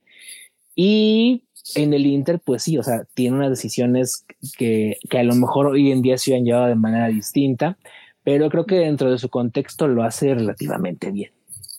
No, y es que creo que también, digo, ya hablando un poco de, del autor que mencionas, de, de Barry, creo que también lo que, lo que, lo que dices, creo que esa es la, también la cosa que son dos autores compartiendo traumas y mezclando sus traumas, ¿no? Es Spielberg con sus traumas, agarrando los traumas de Barry y haciendo una mezcla de traumas. Entonces, pues obviamente es, es, complicado, ¿no? Es complicado y a veces la historia pues se va, se, se pelea y es, eh, tiene sus detalles, pero lo que decimos, tiene tiene el corazón, tiene la esencia. Y sí, digo, ya hablando un poco de, los dramas, pues sí, ¿no? Barry en, en, la historia original, en todo lo que es Peter Pan, que lo que dices es muy cierto, es como una, es, es, una mitología, ¿no? Son, son situaciones que cuentan, son momentos, y es más como un mundo, es una mitología lo que crea con, con Peter Pan. Eh, todo a partir de, pues sí, de traumas personales, ¿no? Se cuenta que probablemente mucho de la inspiración de Peter Pan viene en su hermano, que viene de su hermano, que, que falleció a los 13 años, si no mal recuerdo, y pues fue literal el, niño que, que, nunca creció. Entonces también definitivamente esa va a ser una lectura que va a tener Peter Pan también, ¿no? El, no crecer literalmente, el, el, cuando se para el tiempo y está este concepto tan fuerte y profundo que es que sí, cuando perdemos, pues, cuando se pierde a alguien, cuando alguien se va, pues se queda en ese, en ese momento. Entonces también es, es, es, otra lectura y lo que decimos es también lo que ya habíamos comentado, ¿no? Además de esto es el, el, el no querer crecer, el, este apego que tiene Barry por su madre, que es muy evidente en Peter Pan, es como, lo, de lo más evidente, ¿no? Como este, y, perturbador, sí, sí, sí, sí, y perturbador, ¿no? Perturbador porque sí hay, lo que más me sacó de onda fue toda la parte de, ay, Peter, porque tienes que decirle mamá, Wendy, porque exactamente, no, exactamente, demasiado. No, y ah. es que es justamente, y digo, digo, ya sí lo vamos a, mencionar, si quiero decirlo, ¿no? Es, de nuevo, son traumas de cada quien, pero sí hay claramente una, sí, hay una obsesión por parte de Barry por, por la mamá, por esta figura materna, ¿no? Que él quería ganarse, que cuando pierde a su hermano, pues él quiso volverse incluso su hermano. Había ahí como un, cariño y una importancia muy fuerte hacia la figura materna al grado de que, pues sí, en las obras de, de Barry, en, en los libros de Peter Pan, pues eso se vuelve, ¿no? La mujer es eso, las mujeres que se representan eh, son eso, ¿no? Están para ser las mamás, ¿no? A Wendy se la lleva para cuidar a, los niños perdidos. ¿no? Ella, ese es el papel que va a cumplir. Y exactamente, cuando llega Peter Pan le dice, mamá, eh, yo soy tu hijo, ¿no? Y que Wendy dice así como, ok. Está bueno. Ok. Oye, pero qué, interesante que menciones eso, porque creo que algo que no mejora Spielberg es. Y, mira. El personaje. Ya, ya lo hemos hablado, creo que. Sobre todo este tipo de directores. Voy a decir old school por no decir viejos, que es, miren, son icónicos, o sea, voy a hablar muy bien de Spielberg porque me encanta la cinematografía, su lenguaje mm. cinematográfico siempre me ha encantado. Voy a, siempre he sido el número uno fan mm. de Spielberg, eh, Jurassic Park, la amo, etc, etc, etc, etc. Pero perdónenme la vida, mm. pero Spielberg no escribe personajes femeninos. No escriben, no existen en su imaginario y si existen tienen papeles estereotípicos muy específicos. Es tan mm. específico esto que eh, Peter Pan, eh, Peter Painting, tiene una hija. La hija sí la secuestran también. Y la desaparece. Y la desaparece la toda la película porque la niña, eh, como es tan pura y tan inocente, no acepta la manipulación de Hook. Y como soy Spielberg y soy un hombre que tiene traumas acerca de su infancia, quiero que sea una relación padre-hijo. La niña sí se la robaron, pero pues porque estorbaba y porque había dos camas y se veía bonito. Ella no tiene problemas con su papá, por eso tranquilamente perdida una semana en nunca más. No importa lo que, le pasó. solita y no se vea raro que un montón de hombres la tenían ahí secuestrada, le pongo otros niños ahí también perdidos para que al menos tuvieran compañía. Entonces, como, what the fuck. pero si en esta creo no, es muy notoria esa. O sea, bueno, no, y en todo... no, y en todo, ¿no? En, las versiones que se han visto de, Peter Pan siempre es, bueno, ya hablaremos de eso a lo mejor más adelante, pero es eso, ¿no? Siempre el personaje femenino es al que secuestran, al que desaparece o la madre. ¿No? Es como, para eso sirve la mujer en, estas historias. Entonces, es, complicado, es complicado, es, es, fuerte. no es complicado, más bien es cero complicado. Ya, ya lo he dicho y lo rectifico. No, me refiero, me refiero, es complicado verlo. Ah, bueno, ok, sí, sí, sí. Sí, si son Martin Scorsese, este, Martin Scorsese o Steven Spielberg, simplemente no pongan mujeres y ya nos los libramos del problema. ¿Cuál es el problema? No, no se sientan obligados, no se sientan No, no, por eso eh, mucha gente se quejó cuando Scorsese hizo esta peli, la de los monasterios, que, ¿cómo se llamaba? Silence. Em, silence. Ajá. Que, ay, ¿por qué no hay mujeres? Yo dije, no, no, no, perfecto, ya, ya. Tú, ya, tú déjalo. Tú déjalo. que todas sus películas sean sobre monasterios con puros hombres. Por mí, perfecto. Sí, ya, le encontramos menos errores a la película. No, y llega un momento donde la verdad, eso que digo, lo, lo que decía, ¿no? Sí es complicado verlo, o sea, sí es complicado masticarlo y decir, bueno ok, está bien. y digo, y como decimos, dejando a un lado eso, ok, ya, ya nos quejamos, vamos a ponerle un post-it, vamos a dejarlo por allá, este, no personajes femeninos en esta película, los lo olvidamos. Y es que sí, o sea, sinceramente la película tiene momentos realmente bellos, o sea, realmente que dije, wow, mi corazón, los feels, no puedo más. Creo que de mis momentos favoritos es justo cuando eh, los niños perdidos, eh, más bien uno de los niños perdidos reconoce a Peter, ¿no? Es cuando le, le, toca la cara y le dice, oh, ahí está, sí. Eres Peter. Eres Peter. Y, y, la cara de, de, Robin Williams de, de entre esa sorpresa y ese como desenmascaramiento, o sea, fue, oh, no, no, no, es que en serio ahí, mira, me, puse de pie y aplaudí. O sea, es, bien bonito. Y es que si Spielberg tiene algo, es que en la peor película que él puede hacer, que esta no lo es, pero en la peor película que puede hacer, tiene siempre esas escenas y tiene esos momentos donde sus personajes conectan perfectamente, donde todo es perfecto, la música, el ambiente, los actores, este, todo, todo se unen para en serio hacerte tal sacar una lagrimita, pero sobre todo eso es hacerte sentir, como bien dices, Daf, y, y retomo lo que decían al inicio de, de esos momentos eh, cuando Peter recuerda toda su vida, que por cierto ahí también tenemos a una muy joven Gwyneth Paltrow, este, creo que tengo entendido que fue su primer papel esta película, y, y y todo eso cuando recuerda y luego cuando, cuando se vuelve Peter y está volando con todos los niños perdidos y cuando va con Ruffy, ¡oh! Y Ruffy oh. se, se arrodilla y le ofrece la espada. Ay, no, no, no, en serio, que qué bonito, en serio. Dije, yo, yo no podía, yo no podía. Está bien padre. No, tiene cosas muy bonitas, tiene cosas eh, muy de eso, ¿no? Muy de aventura, muy, además, creo que te llega al corazón justo lo que, lo que decías, esta idea de que Peter quiere reconocerse y aceptarse como Peter Pan, que además creo que lo que decíamos, creo que todos tenemos en, en muy en nuestro inconsciente esa figura, pues icónica que, que llega a ser Peter Pan, y pues el hecho de, de, entender y de procesar que este ser tan icónico, este niño que no quería crecer, creció y ahora tiene que recuperar su, su ser, su yo y recordar quién es, pues es emotivo, es, es bonito, es bonito.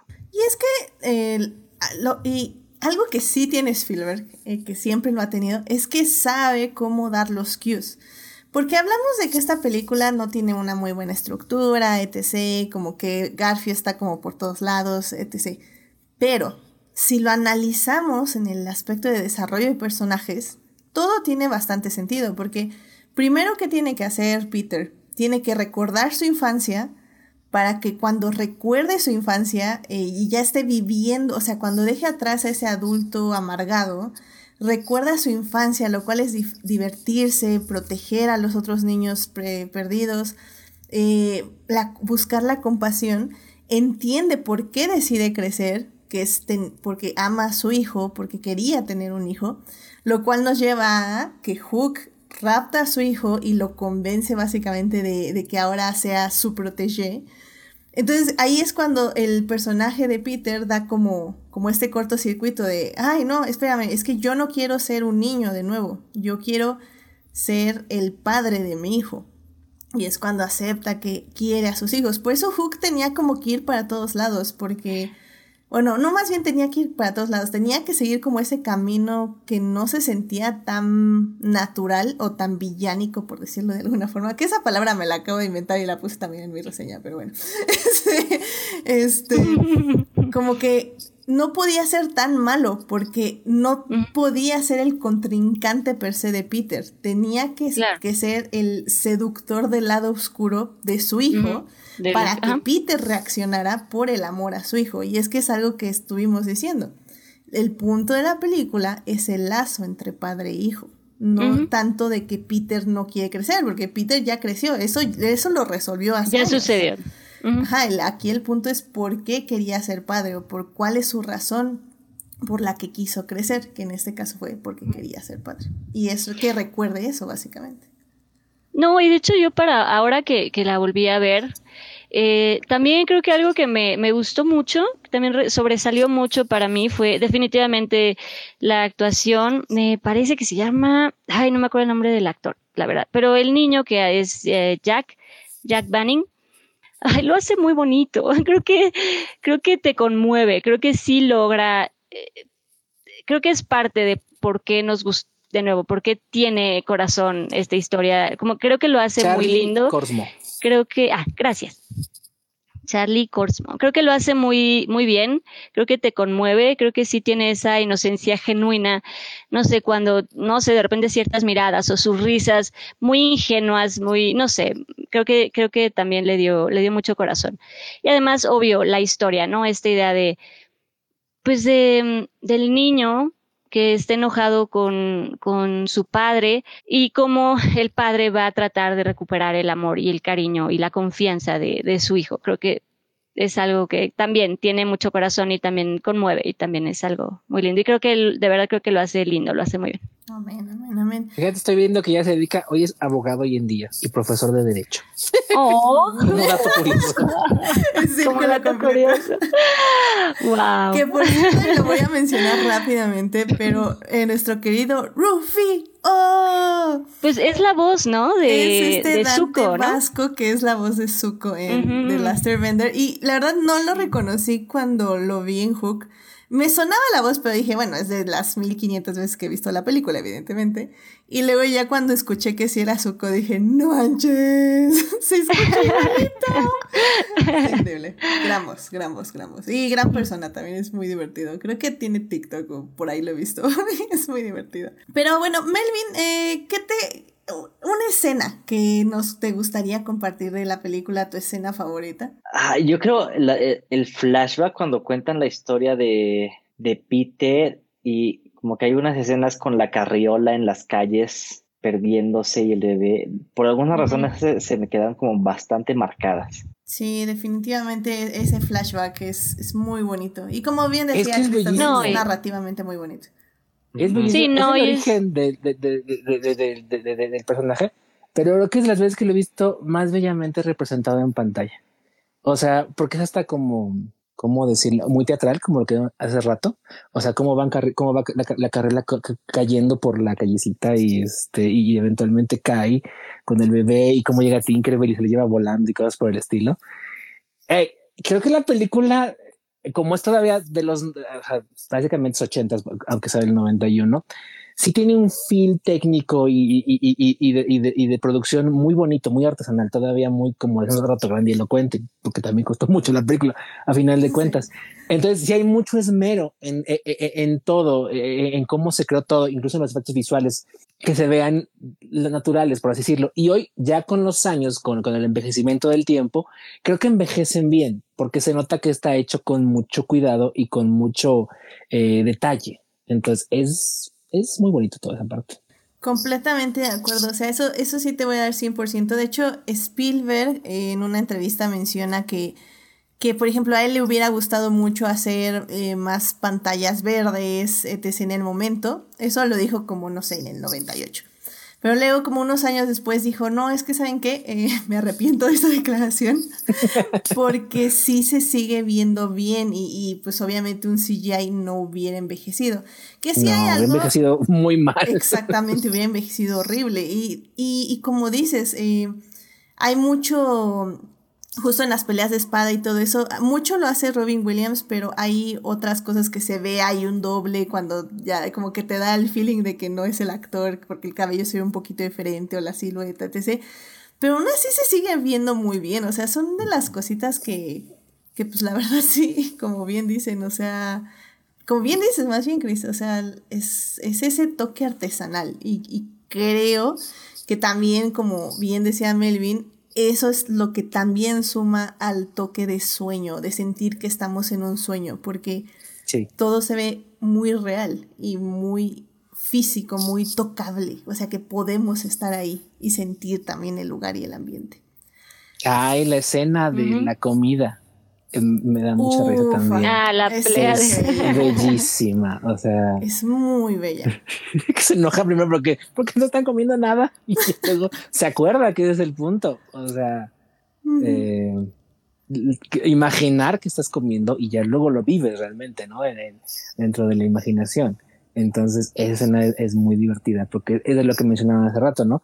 Es este camino que tiene eh, eh, Peter para reconectar con su... No me gusta el término niño interior, me gusta más como con tu aspecto más o, con tu esencia más este optimista e inocente o optimista y positiva, como quieras verlo. Este, pero bueno, niño interior si quieren dejarlo así, que es poco a poco reconectarlo, ¿no? Y, y, y, y lo que mencionabas, eh, me quedé pensando hace rato con lo que decían, porque es muy también otro trauma de Barry en, la historia original, el hecho de que Garfio es básicamente una representación del padre. Eh, por eso en la obra de teatro, Garfio y en las películas, eh, Garfio siempre es el mismo actor que hace al señor Barry, eh, al señor este Darling, el papá de, los niños. Es esta dualidad en el sentido de que, de que, de que el villano es esta figura paterna, por así decirlo eh, y también, de alguna manera, el hecho de que el principal, a, mí el villano más grande de Peter Pan siempre se me ha hecho el cocodrilo, porque a final de cuentas el cocodrilo es una representación del tiempo. Y la razón por la cual Garfield le teme al tiempo es porque él está más cerca de morir por edad. Entonces, o así lo interpreto yo por lo menos. O sea, el hecho de que El, el, el, cocodrilo siempre está con su tic-tac, tic-tac, tic-tac, es una representación de que Garfield tiene miedo a morir y probablemente tiene más miedo a morir porque él sabe que él está envejeciendo, a diferencia de Peter que no envejece, ¿no? Sin embargo, si todo lo ves, básicamente, pues todos son ahora sí que la expresión de este, de, de temores humanos, a final de cuentas, que, que, quejan a cualquier persona, ¿no? Porque el miedo a la muerte creo que es un miedo muy natural que tenemos las personas. Entonces, creo que la manera en la que la construye, en la que construye la película Hook es eh, a, a, Hook a Garfio, es porque Garfio ya no podía ser el villano en esta cuestión. Simplemente el villano en sí era el propio, este, el propio Peter, porque había perdido, eh, pues ahora sí que la alegría de vivir, por así llamarlo, y estaba siendo un mal padre, que es el viaje que tiene que, que, que, emprender en la película. Entonces, creo que por eso también el, rol de Garfio, como decías, es un tanto raro o un tanto difuso porque básicamente no podía ser un villano persa. Uy, sino que...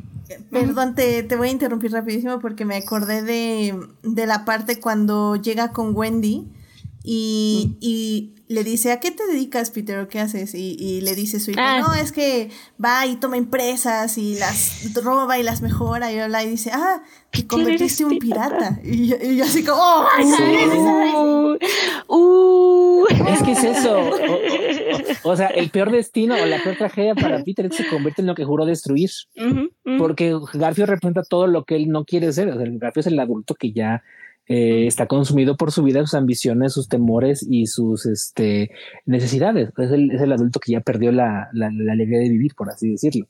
Entonces, este, y Peter, Peter Banning ya era eso. O sea, básicamente era un mal padre. Era, pues sí, o sea, era un ejecutivo exitoso, pero pues un banquero exitoso, pero pues eso no lo hace eh, eh, necesariamente una buena persona.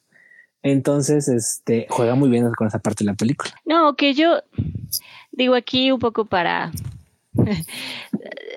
no defender, pero como para tocar el tema de justamente este punto que lo que decíamos tiene como varias lecturas, porque en efecto el hecho de crecer pues implica muchas cosas. También hay un momento que me parece que lo mencionan también en la película, si no mal recuerdo, que también era este miedo a crecer, justamente por lo que decíamos, ¿no? Era este miedo a crecer porque si creces, mueres. Y no solo es, o sea, además de esta lectura que tiene de, no estar de, la muerte, también tiene esta lectura de lo que implica crecer, ¿no? De lo que implica volverse adulto. Que eh, sí es, es, es complicado.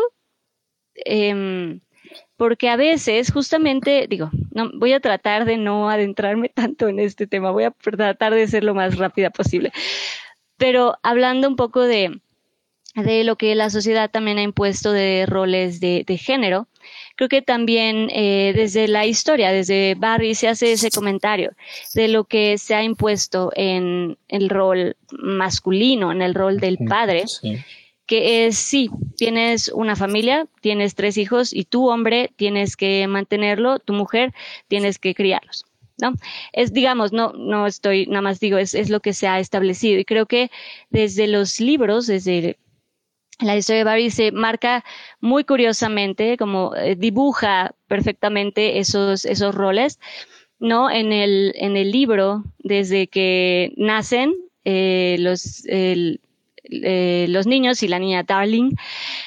Eh, eh, el papá, el señor Darling, está haciendo cuentas y le dice, no, creo que no nos podemos quedar con el niño, no nos alcanza, ¿no? Es, es como que el, que está preocupado por, los, por el dinero y por las cuentas. Y la mujer, la mamá, es esta persona que no le importa y que quiere tener hijos y que al final es quien tiene el lado más protector y lo que ya hemos comentado, y al final es de la historia, hablando del libro, es quien decide aceptar a los niños perdidos. Y de nuevo viene el papá que le dice, pero a ver, a mí nadie me preguntó si yo quería hacerme cargo de todos estos niños, ¿no? Entonces es como, creo que en Hook eh, también se retoma un poco ese comentario de, eh, sí, obviamente es un padre envuelto en su trabajo, Peter Banning es un, es un, un, un padre que se sí se adentra y se envuelve en su trabajo, que es, sí, no estoy eh, defendiendo, pero que al final sí empieza por esta, este rollo de, de tener el poder económico, el tener que mantener a una familia, el tener la responsabilidad económica. Y eso pues te envuelve, eso pues te absorbe, eso pues, y es tristemente es también a veces la realidad de vivir en un mundo capitalista y que cuando creces, pues eso a veces te, te absorbe. No estoy defendiendo, no estoy diciendo que sea correcto. Nada más a veces puede llegar a pasar y a veces es, es uh, triste que por esas obligaciones y esas responsabilidades, pues lo que decimos, se pierde un poco el corazón y el alma de, de ser y de vivir que pues se tiene cuando eres, cuando no tienes esas obligaciones, cuando no tienes esas, esas responsabilidades.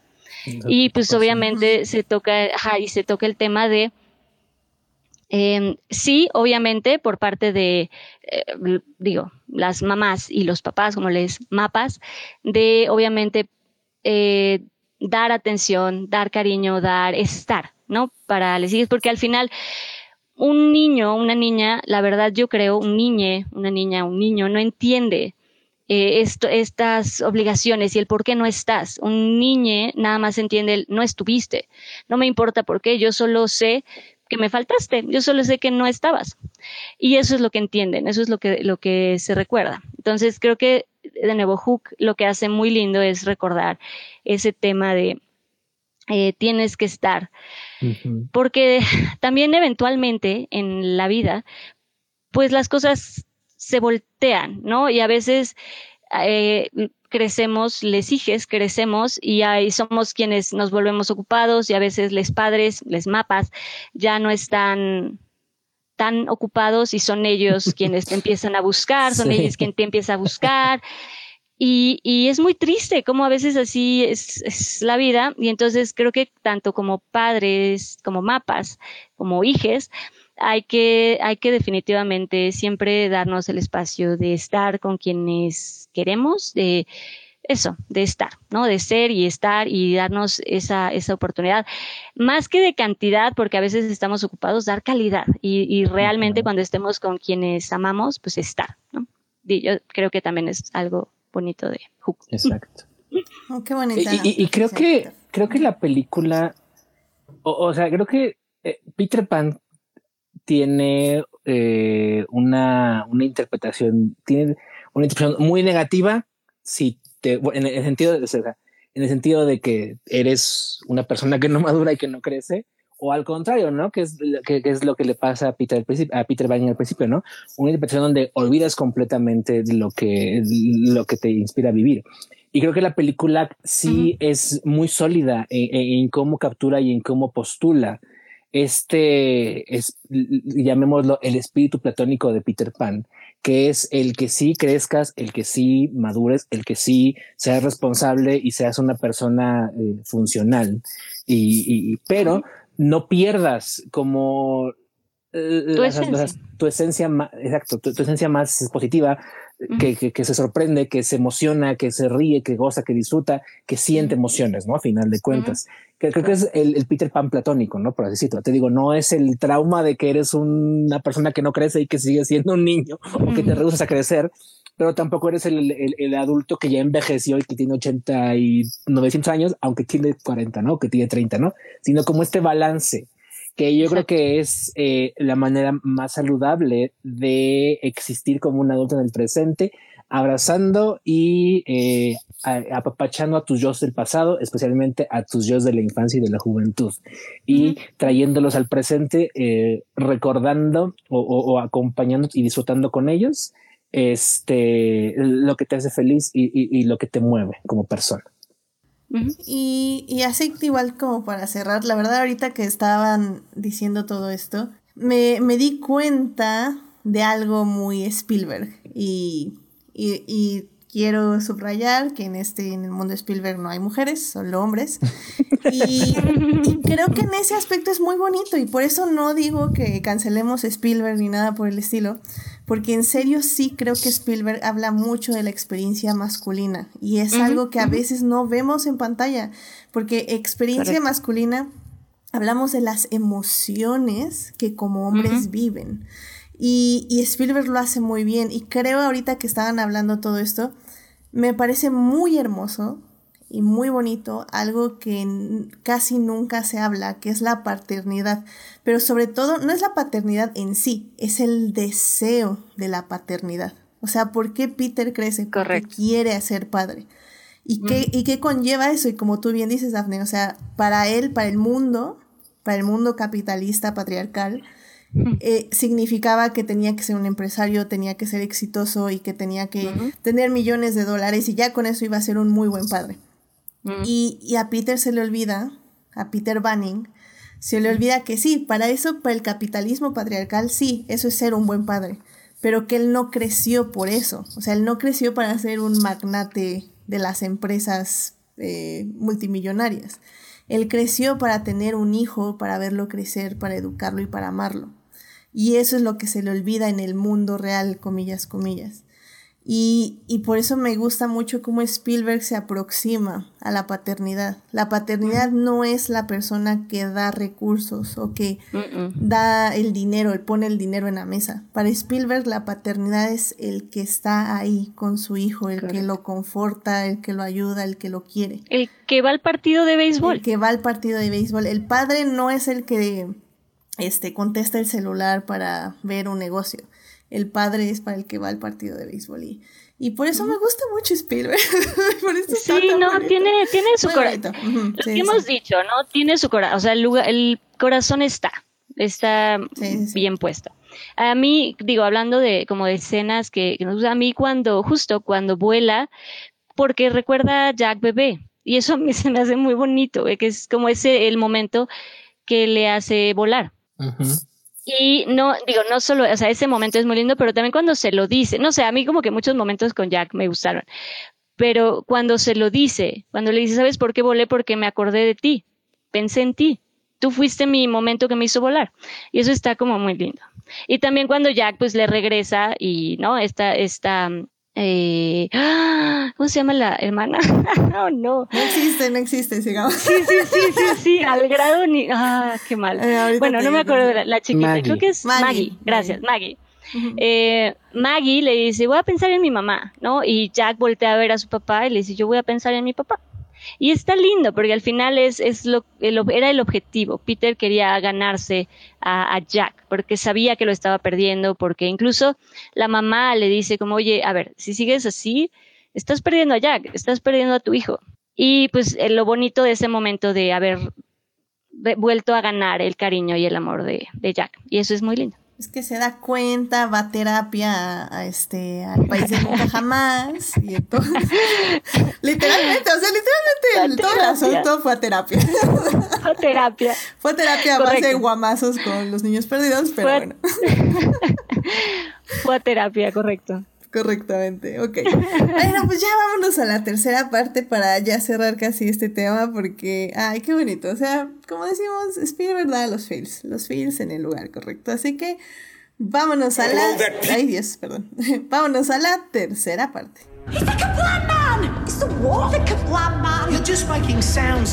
Muy bien, ya estamos aquí en la tercera parte y pues estamos hablando del 30 aniversario de Hook. En la primera parte hablamos un poquito de la producción y ya en la segunda parte pues hablamos básicamente de todos los feels de la historia y pues qué significa Peter Pan, eh, sobre todo en el aspecto o en el lente de Spielberg. Y la verdad es que tanto Daphne como Chris ya nos han estado dando como un recuento también de qué es Peter Pan en el libro y como cuáles son sus bases y de dónde se desarrolla. Y es que Peter Pan, pues sí, se ha adaptado cientos de millones de veces. Bueno, no, pero al menos un par de decenas sí. Y, y pues hemos tocado todos estos puntos. O sea, creo que tenemos obras de teatro, tenemos las adaptaciones. Hay una ahí con Johnny Depp, que es como el punto de cómo se escribió Peter Pan. Es Finding Neverland, ¿no? Creo que Finding Neverland. Descubriendo nunca. Descubriendo nunca, jamás. Y, y han, han, sido películas interesantes. Creo que todas las películas tienen su propia aproximación al mito. Y al final del día es que es como, como decíamos, ¿no? Que Peter Pan, pues al final es, es este sentimiento de una, de tener el tiempo o dos, temerle al tiempo también. Creo que hay estas dos frases que también salen en Hook, que es este, hay, que, ay, ay, espérenme, es que como que la traduje y se me, se me hizo cortocircuito el cerebro, pero esta frase de, eh, qué aventura, morir sería una gran aventura, ¿no? Y primero es eso, primero es morir sería una gran aventura y luego al final Peter dice, vivir sería una gran aventura. Que, que un poco resuena justamente entre los miedos, ¿no? Que, que, tenemos a veces. En el caso de Hook, el miedo es morir, él no quiere morir y, y, Peter le dice, morir sería una gran aventura, cuando ahora sí ya te llegue el momento. Y al final del día, cuando Peter ya está en la casa con sus este, hijos y con su esposa y con la abuela Wendy, eh, la abuela Wendy le dice, pues sí, es que ¿qué, sigue después de esto? Y dice, ah, pues vivir, o sea, ya tener una vida, no en el sistema capitalista patriarcal, sino ya disfrutando a mis hijos, disfrutando la vida, vivir es una gran aventura, que al final del día es lo que elige su personaje, vivir, crecer y seguir adelante. Y eso también me parece como, como muy extraordinario en la, en la adaptación, pero pero sí, sí tengo que mencionar que para mí, mi, adaptación favorita, es que no puedo no decirlo. Que sí, mi, Sí, viene, viene. Mi adaptación favorita sí es la del 2003. Lo siento mucho, pero. No, está bien, está bien. Peter Pan del 2003 tiene, tiene todo, todo mi amor, todo mi cariño, todo mi todo. Visualmente es muy bonita, visualmente es como muy linda, muy, es muy linda. Muy, muy linda, este, la dirige PJ Hogan, la, de hecho la pueden ver en Netflix, mira, de haber sabido le voy a echar un vistazo, sí tengo muchas ganas de volver a verla. Y, y es que creo que en general, eh, a mí lo que me gustó de ese Peter Pan, y probablemente es porque la vi en adolescencia, creo que la vi justo en la edad que tenía que verla, es que justo habla de la adolescencia y habla del, crecimiento y de los cambios, de la transición de la niñez a la adolescencia. Y creo que en ese aspecto lo hicieron muy bien. Igual hay que mencionar que este... Ah, se me acaba de ir su nombre, Isaacs. Este Jason Isaacs. lo hace muy bien de Hook y también del padre, como ya habían mencionado Daphne y Christopher. Eh, Hook y el padre tienen esta dualidad de que pues sí, pueden ser un proveedor, pero también son el, el, el propio villano, lo cual también es como super terapia, por favor, vayan. Sí. sí, como, I mean, yes, but no. y aparte porque, no, no, no, ahí también hay algo ahí que entre Wendy y el Capitán Garfio y... I mean, that's a problem, man, pero ok. Es, es raro. It's weird. Raro. es un problema, es raro. No lo hagan en casa, muy extraño. Peter Pan son traumas. sí. Temas de principio a fin. Literales no tan metafóricos, lo cual es el problema, básicamente. No, son muy textuales. Sí, muy, muy, muy textual. Pero me encanta, me encanta esa versión. Este Jeremy Stumper la hace súper bien. Bueno, Rachel Hurwood la amo con todo mi cariño y de hecho seguí bastante su carrera después y luego ya desapareció. Creo ya no la volví a ver en nada. Entonces, Ay, pues no sé, esa es mi, mi adaptación favorita de Peter Pan, por eso, porque pasa la, de la infancia a la adolescencia, pero pues no sé si ustedes tengan como una versión favorita o si Hook es su versión favorita de Peter Pan. Bueno, yo soy rara, ¿ok? Nada más digo, para, para entrar a mi comentario. A mí, la verdad, me gusta mucho, hubo como... Es, es la primera adaptación que hubo, pero y mucha gente justo la, detesta porque es muy teatral, 100% una adaptación textual de la obra eh, con cámara, ¿no? O sea, agarraron el guion y agarraron todas la, las acciones de la obra y la grabaron. Esa fue como la adaptación de la obra. Y esta película es del 24, es me parece la primera película, es muda pero es muy bonita, no sé, me da mucha ternura. Y es muda y pues ves, te digo, es, es básicamente la obra traída como filmada y me da mucha ternura que así lo hayan adaptado, que esa fue como de las primeras ideas de lo que era adaptar un guion a, a cine y se me hace muy bonito. ¡Qué padre, mía! Nunca la he visto, la voy a buscar, se, se oye interesante. sí. Pues Melvin, no sé si tengas como una favorita adaptación de Peter Pan. Yo me quedo con la de 2003. ¿Igual? También, ajá, me ¿Y, marcó. ¿Y a ti, a ti por qué te marcó? Eh, no sé, yo creo porque venía como de, este, como de pensar que no había buenas adaptaciones y, este, de Peter Pan y de repente como que llegué a esta y me enamoré de todo, ¿no? De, todo, de toda esa peli. O sea, no sé, se me hizo como muy, bastante bella. Y recuerdo mucho que el trailer venía con la canción de Clocks, entonces también ese fue muy bonito. Y no sé, yo me quedo con esa. Sí, la verdad tiene fotografía muy mágica también. O sea, me gusta como esos azules tan uh -huh. como marcados y luego sí. que contrastan con los amarillos y es, es muy, muy bonita. Yo sí la vi en el cine. Esa la vi en el cine, me gustó muchísimo. Yo no ¿Tiene? me acuerdo, creo que sí. Uh -huh. Y tam también salí muy enamorada de todo el cast. Sí, ya sé. No, esa, esa versión la verdad es muy, muy linda. Visualmente es, de verdad sí es, es muy, muy bonita. Además lo que decías, creo que es una versión donde sí se atiende más lo, la edad adolescente, preadolescente. ¿No? Como que Ajá. sí se siente más esa, esa vibra, ya no son tan niñas, ya son más jovencillos, ¿no? Como más sí. adolescentes. Y creo también la razón por la que me gusta más es porque Wendy es protagonista. Eh, y no mm. solo, o sea, sí está el juego de que es la madre, etc. y todas esas cosas de terapia, mm, pero mm, como que ella los misma... Dedales. Ajá, los dedales, etc. Pero como que ella misma se revela ante, ante el juego. O sea, como que en, en algún punto de la película, spoilers, eh, se va, o sea, sí abandona a Peter y abandona a sus hermanos, porque ella no quiere seguir ese juego de niña. O sea, ella ya quiere ser grande, quiere ser una adulta. Entonces creo que eso a mí me llamó mucho la atención y en sí porque creo que también era como la primera vez que yo veía a Wendy como un personaje que tenía deseos y que tenía, eh, pues sí, un desarrollo. Entonces creo que eso mm. también es lo que aprecio mucho de esa Peter Pan del 2003. Sí, que al final le dice, en esta versión, ¿no? Le dice a Peter como, a ver, bro, tiene, a ver, háblame cuando crezcas. Literalmente. Literalmente, no voy a crecer. No, me hables. Entonces, vaya.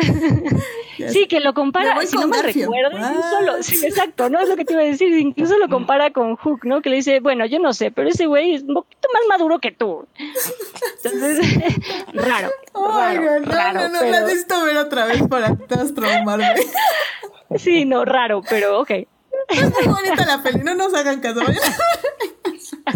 No, no la superanalicen. O sea, analicen, o sea, con, con Peter Pan, como hemos dicho repetidas veces, solo tienen que analizar la superficie. No se metan más, a- o sea, es, es el, es el, este, ¿cómo se dice? The rabbit hole. O sea, no, no, no lo hagan. No, y mira, lo bonito de Peter Pan, digo, fuera de estas cosas, la verdad es que, digo, eh, tiene una, lo que hemos comentado, pero la verdad es que tiene una mitología muy bonita, ¿no? Hay cosas que te explican justo qué son los niños, eh, cómo nacen las hadas, el creer en las hadas, no sé, tiene una, la verdad es que do no se vayan con esto que I estamos... do, I do. No, y que cuando alguien dice que no cree en las hadas, un hada muere. No sé, tiene como muchas cosas muy bonitas que si tú lees de nuevo la mitología, lo ves como mitología, la verdad tiene cosas muy, muy lindas, ¿no? No sé que no nos quedemos nada más con esa parte del trauma, ¿no? Como lo, sí logra, por lo menos en, en la idea original, agarrar traumas y darle una, darle una mitología, darle profundidad. Y, y lo que decimos, la verdad es que todas las historias, todas las películas son, son traumas de alguna forma llevadas a pantalla. Entonces, Amén a eso, amén a eso, definitivamente. Am, por cierto, a ver, dice Sofía Sánchez en Twitch, dice de las escenas que me gustan es cuando hacen que imagine Peter el banquete y que hacen la guerra Mm. de la comida, sí, esa es Gran la escena. Y dice, si es cierto del tráiler de Peter Pan del 2003, yo no me acordaba de la canción de Coldplay y dice, yo la vi dos veces en el cine, la Peter Pan del 2003. Ah, mira, muy bien, muy bien, muy bien. Sí, también, también es favorita ahí en el chat. Este, Chris, pues tu versión favorita de Peter Pan. Hay que mencionar también, a mí me gusta obviamente mucho la versión animada de 1953 de, de, de Walt Mm. Disney. Eh, es, creo que, como muchas cosas que hace Disney, que capta Disney, se termina siendo la versión iconográfica por excelencia de Peter Pan, de cómo se visualiza Peter Pan, de cómo se visualiza a Garfield, a los niños y cosas por el estilo.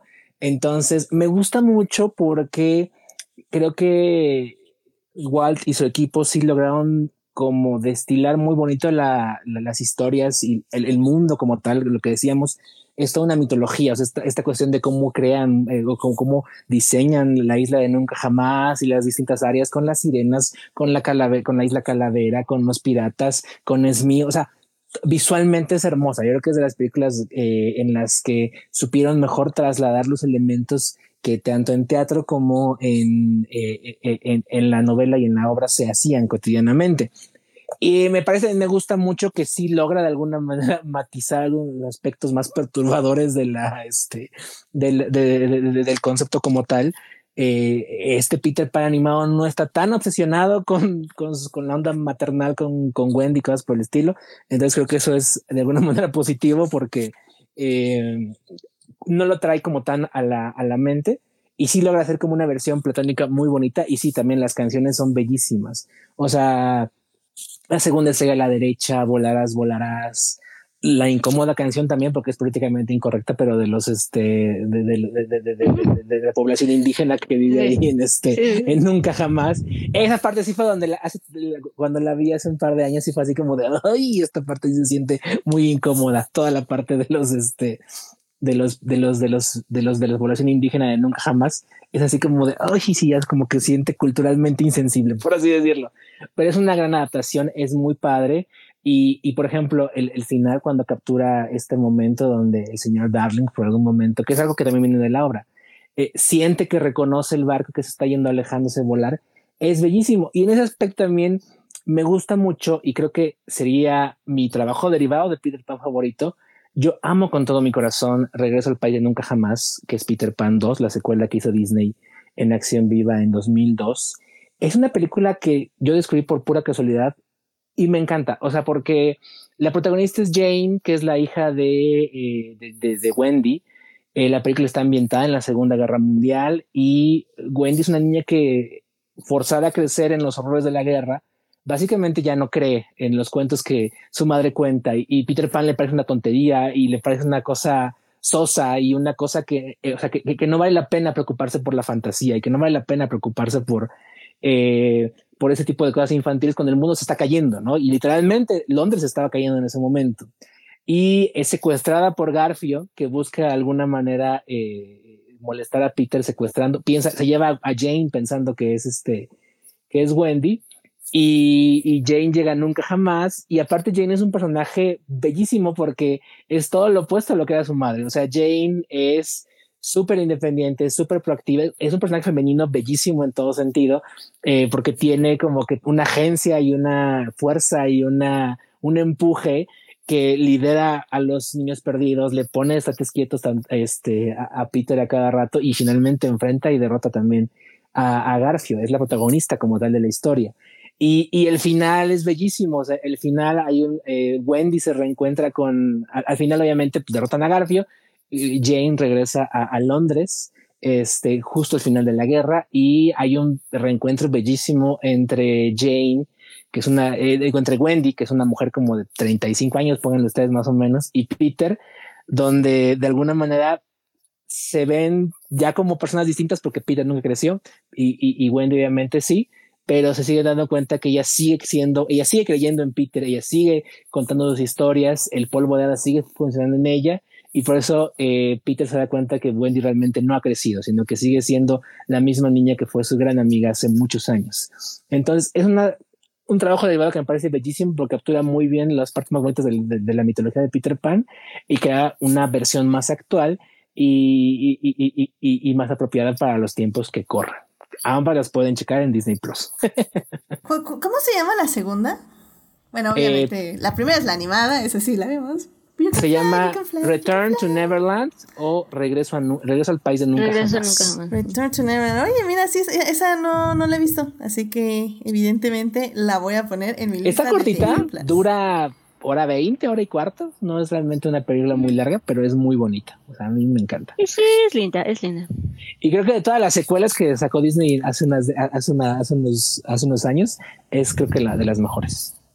Excelente, excelente. ¿Qué tal? Sí, no, eh, eh, perdón, vas a No, dilo, dilo, tú vas. No, eh, que no, yo nada más iba a decir que no mencionamos eh, que la peli de Hook dura casi dos horas y media. Pero realmente no se sienten. O sea, miren, sí, hay momentos que se podían haber ido en la edición, estoy de acuerdo. Hay, hay, como escenas como muy largas, pero sinceramente yo no lo sentí. O sea, a mí se me fue rapidísimo la película, así que... Estoy de acuerdo. A mí también se me fue rápido. Sí, yo tampoco la sentí, la verdad. ¿Pero qué, qué ibas a comentar, Taf? Sí, no, digo, nada más como para agregar también de la versión original de animada de, de Disney creo que yo también le tengo mucho cariño. Curiosamente, esa, esa película a mí me empezó a gustar por mi padre, como que mi, mi papá nos la ponía, le encantaba a él. A mí me, me, gustaba, pero me gustaba porque le gustaba a él. No sé si me explico, como que nos la ponía con tanta emoción y tanto cariño que le agarré cariño. Entonces es una versión bonita, es una versión que le tengo cariño, es bonita la versión de, de Disney. Además creo que, creo que es con la versión que creo la mayoría mm, se tuvo un acercamiento a Peter Pan y es como la imagen que, que se tiene, ¿no? Cuando piensas en Peter Pan, sí se quedó como en, nuestro inconsciente. Sí, estoy completamente de acuerdo. Y sí, yo también hace mucho que no veo la original, este, más bien la animada, eh, pero sí recuerdo mucho la música porque me gustaba bastante. Entonces, la música era muy linda, sí, sí, sí, es, es, es música es linda. Pues.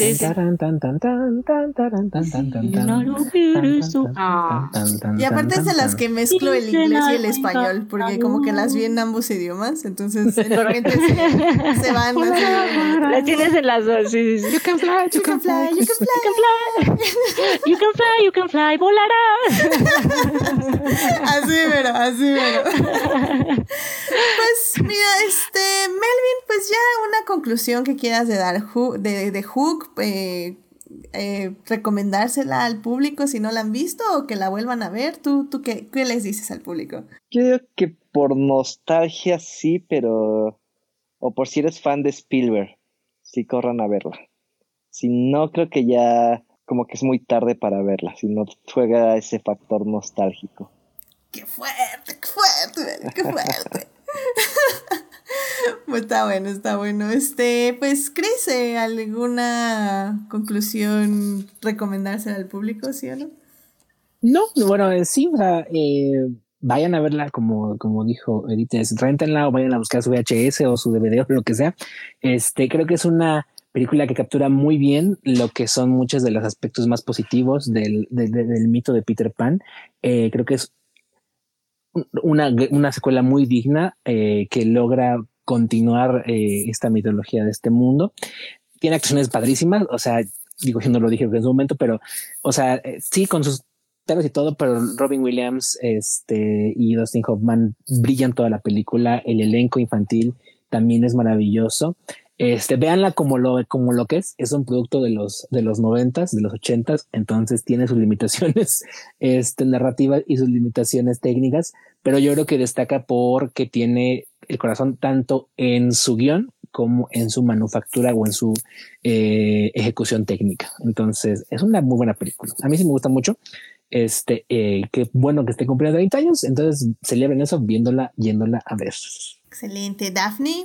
Em, pues sí, creo que todo lo que ya se ha, se ha comentado, creo que sí tiene sus, sus añitos, pero digo, si entendemos que pues también la historia se escribió en 1911, o sea, entendemos que pues sí, obviamente algo que, ¿no? Que se inspiró en 1911 y que de por sí ya la película en sí tiene 30 años, pues obviamente tiene sus cosas, ¿no? No se va a sentir tan, tan actual, porque no lo es.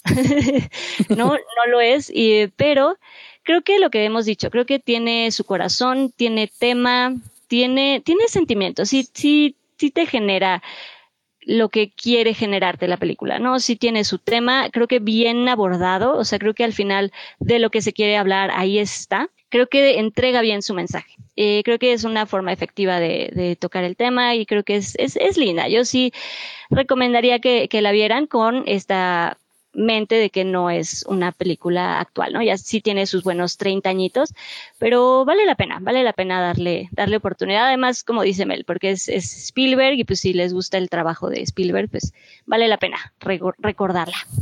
Y porque también al parecer complementa inteligencia artificial, algo que no esperábamos al inicio de este podcast, pero al parecer ya lo sabemos.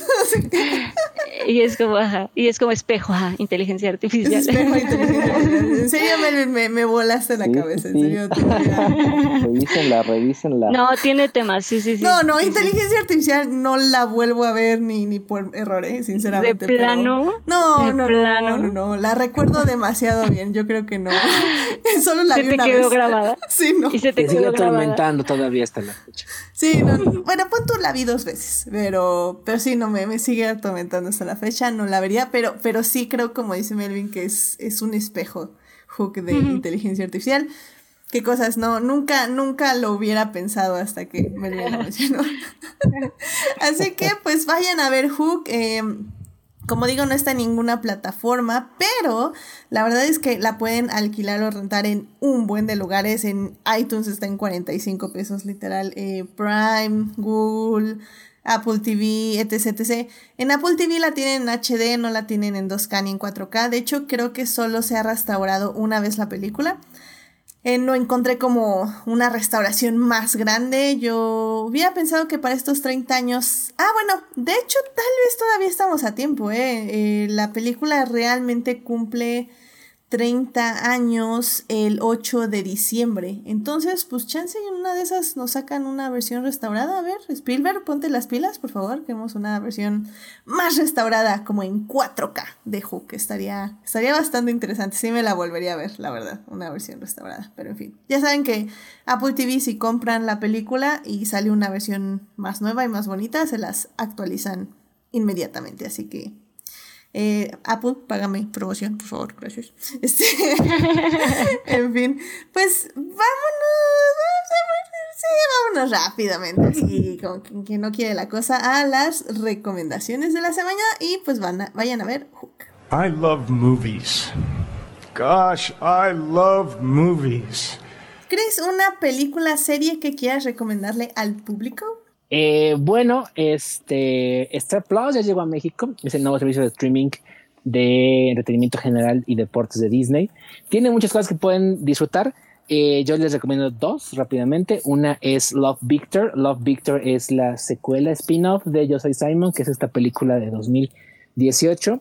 Eh, Love Victor es una historia más sobre un adolescente, en este caso es un adolescente latino que se muda de Texas a Georgia y que está encontrando su identidad y su orientación sexual eh, a la vez se comete errores típicos de cualquier adolescente que está en ese proceso de descubrimiento. Es una serie con muchísimo corazón, con muchísima empatía, con muchísimo amor y que captura muy bien la esencia tanto de la película como de la novela de la que derivan, pero con un twist propio muy padre. Y la otra que también pueden encontrar en eh, Star Plus, ya se ha recomendado aquí previamente, es Only Murders in the Building. Es esta nueva serie de comedia y eh, misterio protagonizada por Steve Martin, Martin Short y Selena Gómez. Es una cosa maravillosa, encantadora y que cada semana me tiene muy divertido. Eh, son básicamente, sí, las fotoaventuras de dos viejitos y una chava resolviendo misterios y tiene una, es irresistiblemente encantadora. Steve Martin, Martin Short y Selena Gómez son fuentes inagotables de carisma, de encanto y de magia. Y la verdad, la historia está muy padre y el misterio se está poniendo muy interesante. Entonces, chequenla también. Esa lleva son 10 episodios, pero apenas tiene 5 porque como eh, es una uno cada semana. Entonces vayan a Star Plus a ver Love Victor y Only Murders in the Building. Excelente, Chris, muchísimas gracias. Y de hecho recuerden que Only Murders in the Building también lo recomendó Monse, así que ya está doblemente recomendada la serie. Um, Dafne, ¿a, ¿a, ti qué te gustaría recomendar al público? Pues yo les quiero recomendar, acaban de sacar la segunda temporada de The Morning Show, que, bueno, The Morning Show, eh, pues es esta eh, serie con Reese Witherspoon, Jennifer Aniston, Steve Carell. Es básicamente de este programa de entretenimiento matutino, ¿no? Es este noticiero mañanero. Eh, y bueno, todo empieza, no estoy arruinando, es parte de, de cómo inicia todo este, toda esta aventura, donde uno de los, bueno, uno de los co-hosts de los conductores de The Morning Show, eh, que es eh, Steve Carell, que el personaje se llama Mitch eh, Kessler, pues es acusado de, mm, de acoso en el ambiente laboral, acoso sexual en el ambiente laboral, y pues lo corren de la cadena y todo se desenvuelve a partir de ese incidente, de esa situación y de cómo pues y ya todo lo que está alrededor de esta cadena de noticieros y acaban de sacar la segunda temporada en la que, por cierto, eh, sale Hassan Minaj, que les recomendé eh, al principio del podcast, y sale Hassan Minaj, y pues es muy divertido, y pues ahí les recomiendo. Vean la segunda temporada. Sí, está bueno, o sea, veanla todo, pero ya salió la segunda temporada. Bueno, está saliendo, ¿no? Es un episodio cada viernes, ¿no? Correcto. Excelente. Muy bien, pues ya saben, chequen ahí The Morning Show en Apple TV. Eh, Melvin, ¿a ti qué te gustaría recomendarle al público? Una nueva serie de Netflix que se llama Squid Game. Es coreana y la premisa es un poco como algo que ya conocemos, que es este tipo Battle Royale o Hunger Games, ¿no? De un montón de gente que tiene que competir y pues la cosa se pone sangrienta, pero este, pero tiene bastantes giros, ¿no? O sea, de repente se sale justo de, de, de pues, lo que ya, hemos visto en este, en este tipo de, de, historias, entonces este, se empieza a volver algo muy interesante. Y vayan a ver, está, es que iba a decir divertida, pero no, porque es como un thriller, es bastante oscura, de repente, o sea, te ríes, es esta risa nerviosa por todo lo que está pasando, pero muy buena, corran a verla. Excelente, excelente. Muy bien, pues es Squid Game, es en Netflix. Perfecto. Muchísimas gracias, Melvin. Y pues, este, pues a mí me gustaría decirles que eh, yo vi Candyman, la película de, ay, ¿cómo se llama la directora? Nia, Nia da Costa, si no mal recuerdo. Eh, ahorita les confirmo. Eh, compré mi boleto pero la vi en medios alternativos. está, está en cines, todavía no me aviento a, ir a este al cine, pero yo, yo creo que ya casi, ya afortunadamente ya, ya tenemos la segunda dosis rusa, así que próximamente un regreso al cine va, va a ser documentado, yo creo. Pero bueno, el punto es que les recomiendo ver Candyman, que es básicamente como la secuela de la película original que se estrenó en 1992. Eh, es una secuela casi directa, eh, porque bueno, Candyman en sí tiene como muchas, muchas secuelas. Eh, fue, fue una película que, que, repitió como este monstruo, entre comillas, en, varias películas. Sin embargo, bueno, esta, esta película de que se estrena este año de Niada Costa es una secuela directa a la primera. Y si bien no me encantó la peli, la verdad, si vieron mi reseña ahí rápida en, en Instagram, sabrán que no me súper encantó. Creo que le faltó un poquito más a la directora como y profundizar un poquito más. Siento que lo dejó como todo muy superficial. Sin embargo, eh, me gustó muchísimo la producción, está como súper bien cuidada, también creo que la fotografía está muy bien y la edición también está muy bien. Eh, la intención también creo que funciona y, y, creo que vale la pena checarla. La verdad es de las películas de terror que si bien no me encantan y que también no están de terror. ¿eh? ¿eh? yo me asusto cuando se prende el foco de la habitación y de alguna habitación y en esta ocasión no me asusté en ningún momento. Pero sí se me hizo interesante y, y creo que vale la pena que la vayan a checar. Entonces, bueno, es Candyman, eh, esta película de Nia Da Costa, que creo que todavía está en cines. Eh, chequenla, si no, pues próximamente ya iré diciendo en dónde está, si no, pues mientras en medios alternativos. Y bueno, pues con esto llegamos al final del programa. Muy bien, muy bien, muy bien. Y ya pues este, vamos a, a volar literalmente ya a nuestras respectivas camitas y vidas para seguir viviendo como se debe. Así que muchísimas gracias Daphne, Chris y Melvin. Muchísimas gracias por venir a este programa. Christopher, muchas gracias por venir. ¿Dónde te puede encontrar nuestro público? Como siempre, muchas gracias por la invitación. Siempre es este muy padre estar aquí con, con ustedes y pues la verdad la pasé muy padre recordando y disfrutando a Peter Pan y a Hook. Este, ahí me pueden encontrar en Twitter como at o arroba CristoBM, C-H-R-I-S-T-O-B-M. Este, eh, ahí Twitter de vez en cuando y probablemente ratito más que nada. Este, y también me pueden escuchar en Crónicas del Multiverso eh, los jueves. Probablemente semana todavía no, porque estamos en una suerte de break, pero en próximas semanas estaremos volviendo al aire. Este, hay para que nos escuchen también hablar de cine, cómics, televisión y lo que se nos ocurra en la semana. Y gracias. Excelente, muy bien, muy bien, muchísimas gracias. Dafne, muchísimas gracias por venir. ¿Dónde te puede encontrar nuestro público? Gracias, pues a mí me pueden encontrar en Instagram y en Twitter como Dafne Bennett. No, no, se me da esto de las redes sociales, ¿no? A veces uso Twitter como si fueran historias y tuiteo algo y al rato ya no está. Entonces, pero ahí estoy. Me pueden escribir y ahí contesto y ahí anda. Ahí me pueden encontrar. Instagram y Twitter. Dafne Bennett. Excelente, Dafne. Y que bueno, ya aquí también está en Adictia Visual. Yo creo que también va a estar la próxima semana. A ver, a ver, porque ya Dafne ya vino para quedarse, caray. Así que también la encuentran por acá, no hay ningún problema. Este, Melvin, muchísimas gracias por venir al programa. ¿Dónde te puede encontrar nuestro público? Gracias. En Instagram y Twitter, eh, MelDJ. Excelente, excelente. Muy, muy bien. Y pues ya saben, a mí me pueden encontrar en HT Idea, donde cada vez hablo menos de Star Wars y más de Lewis Hamilton, campeón de la Fórmula 1 y también de Hannibal, porque estoy en mi rewatch, que la semana pasada me lo salté, por cierto, pero esta semana regreso con mi rewatch, así que Y bueno, pues suscríbanse al canal de YouTube y Twitch para que les avise cuando estamos en vivo y nos acompañen en el chat como este Julio y como Sofía Sánchez, este tuvimos un problemita con YouTube, espero que la próxima semana no se repita. Pero bueno, si no, ya saben que si no estamos en YouTube, estamos en Twitch, 9.30 de la noche, todos los lunes.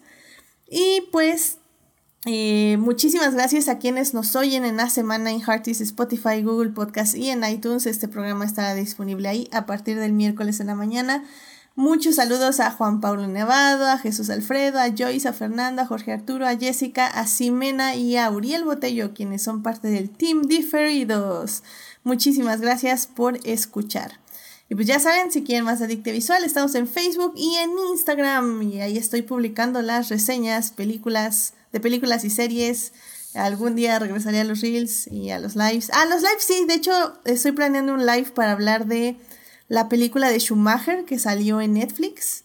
Eh, va, va a haber ahí un live donde vamos a discutir qué onda con esa película documental, así que estén al pendiente. Y bueno, pues la próxima semana Espero que ahora sí sea nuestra super trilogía de fantasía. La verdad es que se los voy a tener que confirmar. Si no, de todas formas, ya también tengo el resultado de la encuesta de la semana que ganó Misión Imposible, que arrasó ahora sí la votación. En serio, no, no me esperaba que ganara. Siempre se quedaba como en segundo lugar, así no nunca llegaba a ganar y ahora sí ganó Misión Imposible con 16 votos. Fue así como, what the fuck, está, está muy cañón. Entonces, este, eh, si no hablamos de Labyrinth, The Fall y The Green Knight, probablemente hablaremos de Misión Imposible. Depende un poco de les invitades. Pero pues estén al pendiente, así que podemos, vamos a, va a ser, van a ser dos programas bastante interesantes. Así que bueno, pues que tengan una linda semana, síganse cuidando mucho, no bajen la guardia, váyanse a vacunar y recuerden usar cubrebocas. Muchísimas gracias, Daphne, Melvin, Christopher. Cuídense mucho. Hasta luego. Buenas noches, gracias. Bye.